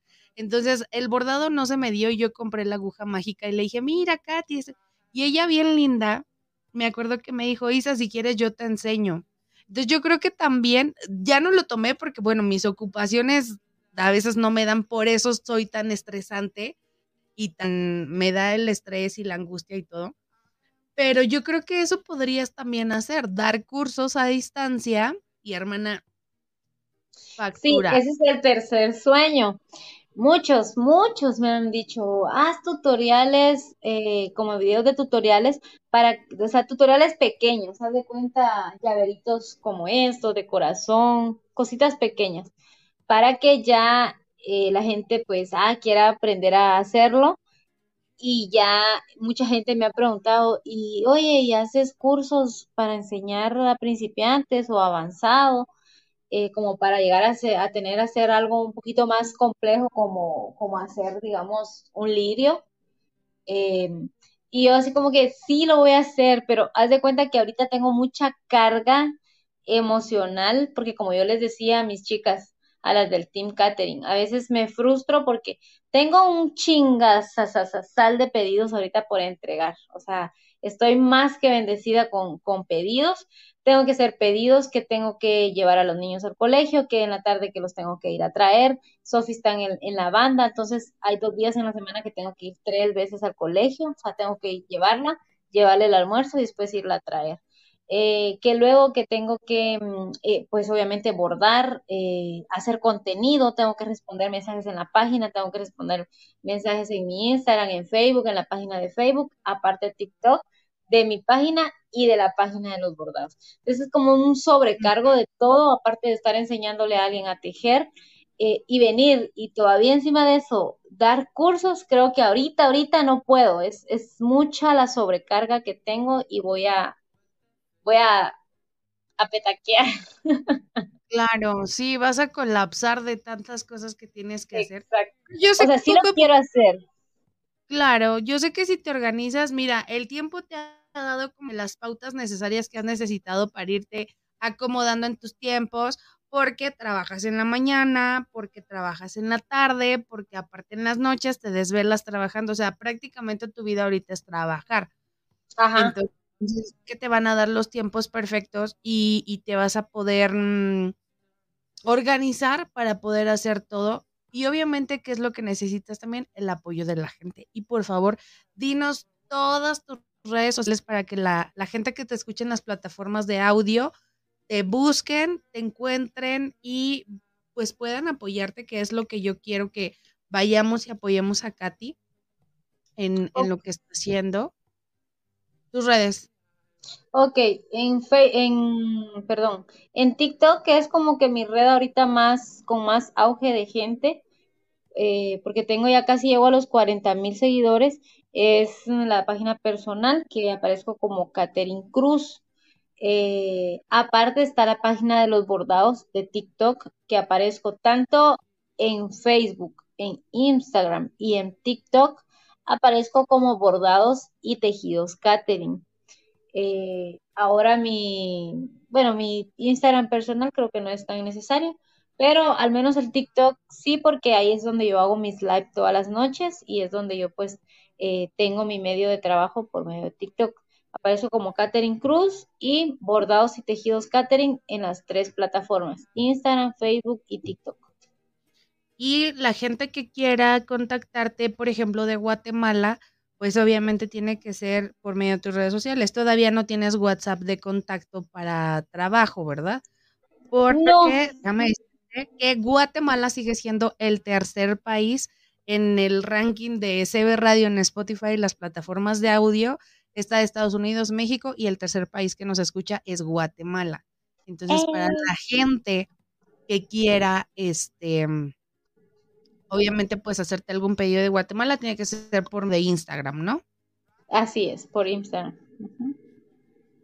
Estoy checando si sí es el tercer lugar o el segundo, pero porque no la quiero regar, ¿verdad? Pero Guatemala nos escucha. De todos los países que nos escuchan en Spotify, exactamente Guatemala. Espera. Sí, Guatemala es el tercer país. no me quería equivocar. Entonces, para todos, miren, lo que hace Katy es, puede ser un gorrito, puede ser este, mm, esa virgencita que tiene, por ejemplo, recuerdos para fiestas, decoraciones, cojines, fundas para tu celular. También hace, sigue haciendo los bordados tan bonitos. ¿Este está bordado? Oh, sí. Este es bordado, es un, un logotipo de una globería. Entonces es un bordado en una playera. De estos tengo que hacer seis playeras más para fin de mes. Y que Dios me acompañe a poderlo terminar. Amén. Así sea. Amén. Trajecitos de bebé también, tejidos para sesiones de fotos. Sí, preguntaban que si hacías este vestidos para bebé, también hace vestidos para bebé. Ese que puede ser como disfraz para el cumpleaños. Este, las blusitas que ella usa, vean ahí en su galería, también tiene varias blusas.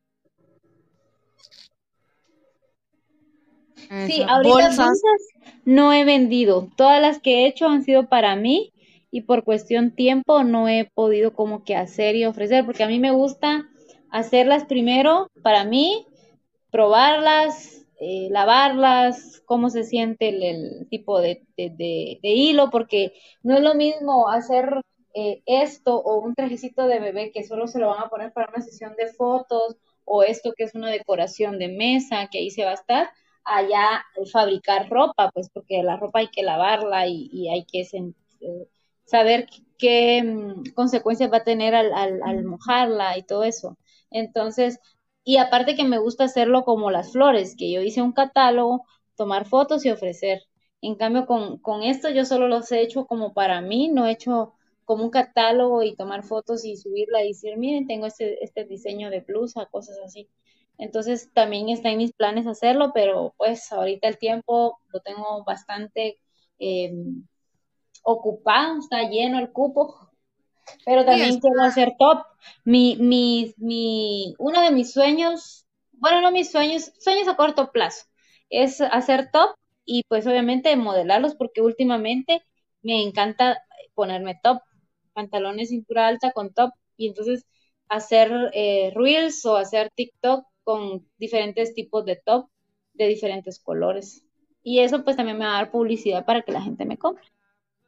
Oye, amiga, la línea de ropa bordada, tejida de Catherine, imagínate, así como tú dijiste, yo primero quiero, primero Dios, quiero darle trabajo a la gente por medio del bordado, que en unos años ya tengas tu línea de ropa para niña, para niño, para B, una marca reconocida y así va a ser. Katy, poco a poco. Muchísimas gracias por esta plática tan liberadora porque yo de verdad que tenía ganas de sacar todo el coraje, que me limito un poco, por respeto obviamente a tus hijas, este, por el cariño que te tengo y la admiración que te tengo, pero necesitamos hacer esta plática, sobre todo para... Mm, eres una mujer que inspira y una mujer que mm, yo sé que a las mujeres que llegues se van a dar cuenta que sí podemos, pero eso que tú dijiste es muy importante sí podemos, somos chingonas, siempre vamos a poder porque el amor de madre te hace mover montañas. Muchas veces los hijos son esa, esa batería que necesitamos para seguir de pie. Pero lo que mencionaste de que no le vas a quitar la responsabilidad también es muy importante. No romanticemos a las mamás solteras. Mejor háganse cargo de su obligación como padres, vivamos en paz. Si ya no podemos estar juntos como pareja, bueno, no pasa nada. Pero acuérdate que tienes hijos y ellos te necesitan, tanto económica como presencial. Ellos necesitan un padre. Y bueno, en el caso de Katy, pues no se puede porque está en otro país. Pero ya hay videollamadas. El, las llamadas aquí de México a Estados Unidos son gratis, creo. No sé cómo está en Guatemala. Pero esto del Internet obviamente rompe fronteras. Y tú solamente tú tienes el poder de estar presente de alguna manera en la vida de tus hijos. Nadie te está borrando, tortillas, nadie te está borrando. Y ojalá, así como el tiempo le va a dar a Katy las herramientas para poder poner una empresa y ser una mujer empresaria reconocida, ojalá el tiempo te dé a ti el poder de decir la cagué, perdón, pero aquí está. Tomen un chingo de dólares para que se compren lo que quieran. Porque es tu obligación, amigo. O sea, no, no te están pidiendo nada que no te compete. Katy, muchísimas gracias, amiga. Sabes que te quiero mucho, que te admiro, que te abrazo a la distancia, que mm, espero algún día podernos dar un abrazo en persona, que Dios me lo permita, ya sea que tú vengas o que yo vaya para allá. Y me voy a traer unos aretes de cereza, porque quiero unos aretes de cereza. Y en cuanto tengas este envíos, pues me haces favor de cuando mandes así, vamos a armar un paquete para todas las de México Ahí lo vamos, y ahí vas a echar mis aretes para yo recogerlos también. Eso deberíamos de hacer. Las de México que querramos algo tuyo, nos, entre todas. Es cierto, fíjate. Porque haz de cuenta que 2.5 libras, a los aretes no pesan nada, pues. Nada. Que alguien quiere, quiere un buen, sería buena idea. Sí, eso podemos hacer. Yo quiero, yo sé que aquí hay muchas tejedoras y que me harían unos aretes iguales, pero yo quiero unos de la línea de Kate. Eso no tiene precio y me los voy a poner todo el tiempo. ¿Algo más que quieras agregar en Hola Guapa? Mm, sí, quiero agregar de que eh, no permitan que nadie, absolutamente nadie, ni cuando me digo nadie es ni siquiera a ti misma, porque a veces nuestro peor enemigo somos nosotras mismas. Entonces no permitas que absolutamente nadie te quite tu brillo y si tú llegas a recuperar ese brillo, pues manténlo porque nadie más eh, eh, te lo va a dar. Nosotras mismas somos responsables de nuestra felicidad. Eh, hay que agradecer, la gratitud nos lleva a mucha bendición y, eso del amor propio de, amarnos, de amarnos mucho y no permitir eh, menos, menos de lo que merecemos, porque somos eh, seres de que, de que somos, somos bien chingonas, pues, y somos eh, a todo dar y que vengan personas y quieran consumir nuestra energía, no, no, no hay que dejar que consuman nuestra energía. O sea, hay que compartirlo con las personas correctas y y nuevamente eh, amarnos a nosotros mismos. Exacto. Ya te lo dije, eres una mujer que inspira y eres una mujer que va a hacer historia y que muchas de las que ahora te acompañan, fíjate qué bendición. Uno nunca entiende por qué pasan las cosas y, te tienes que deprimir y te caes, pero se fue una persona y te llegaron miles de personas, algunas que siento que ya conocías, que son parte de tu círculo, pero otras no conocías y que te apoyan incondicionalmente. yo sí les quiero pedir de verdad a todos los que escuchan este podcast, que es de una hora, pero hoy nos alargamos a dos porque tenemos madrina de lujo, porque era plática de chismecito y, y sobre todo dar a conocer también el, el trabajo de Katy. A todas las personas que escuchan este podcast, ayúdenos a compartir también para que podamos llegar a más personas conozcan tu historia que vayan y que apoyen tu trabajo en todas y cada una de tus redes sociales. Ahorita no lo pude poner en la programación del episodio, pero se los voy a dejar ya en la descripción de todas las plataformas, en Facebook, en YouTube, en Instagram, en Spotify. Voy a poner las redes sociales de Katy para que nos hagan el favor de apoyar. ¿Ok? Muchísimas gracias, Katy. No te me vayas. Voy a acabar este primer programa. Los espero quien quiera acompañarnos en las grabaciones de este programa, yo voy a avisar en Facebook porque no tengo día específico para grabar. Pero muchísimas gracias a todos los que nos acompañaron. Los comentarios que no alcance a leer, a las personas que están aquí, yo te los estoy poniendo para que cuando veas la repetición los puedas leer. Les mando un beso. Beso hasta Guatemala. Beso al Team Catherine. Es un honor pertenecer a él. Son unas hermosas y gracias por todo el apoyo que le dan a esta mujer, porque mucho de lo que ustedes han hecho es de que ella esté hoy de pie también. Besote, besote. Gracias. Gracias, gracias, gracias a todos. El espejo me dice guapa, estás en tu mejor etapa. Ay, quiérete, sacúdete, que lo malo es un TBT y ahora estoy bailando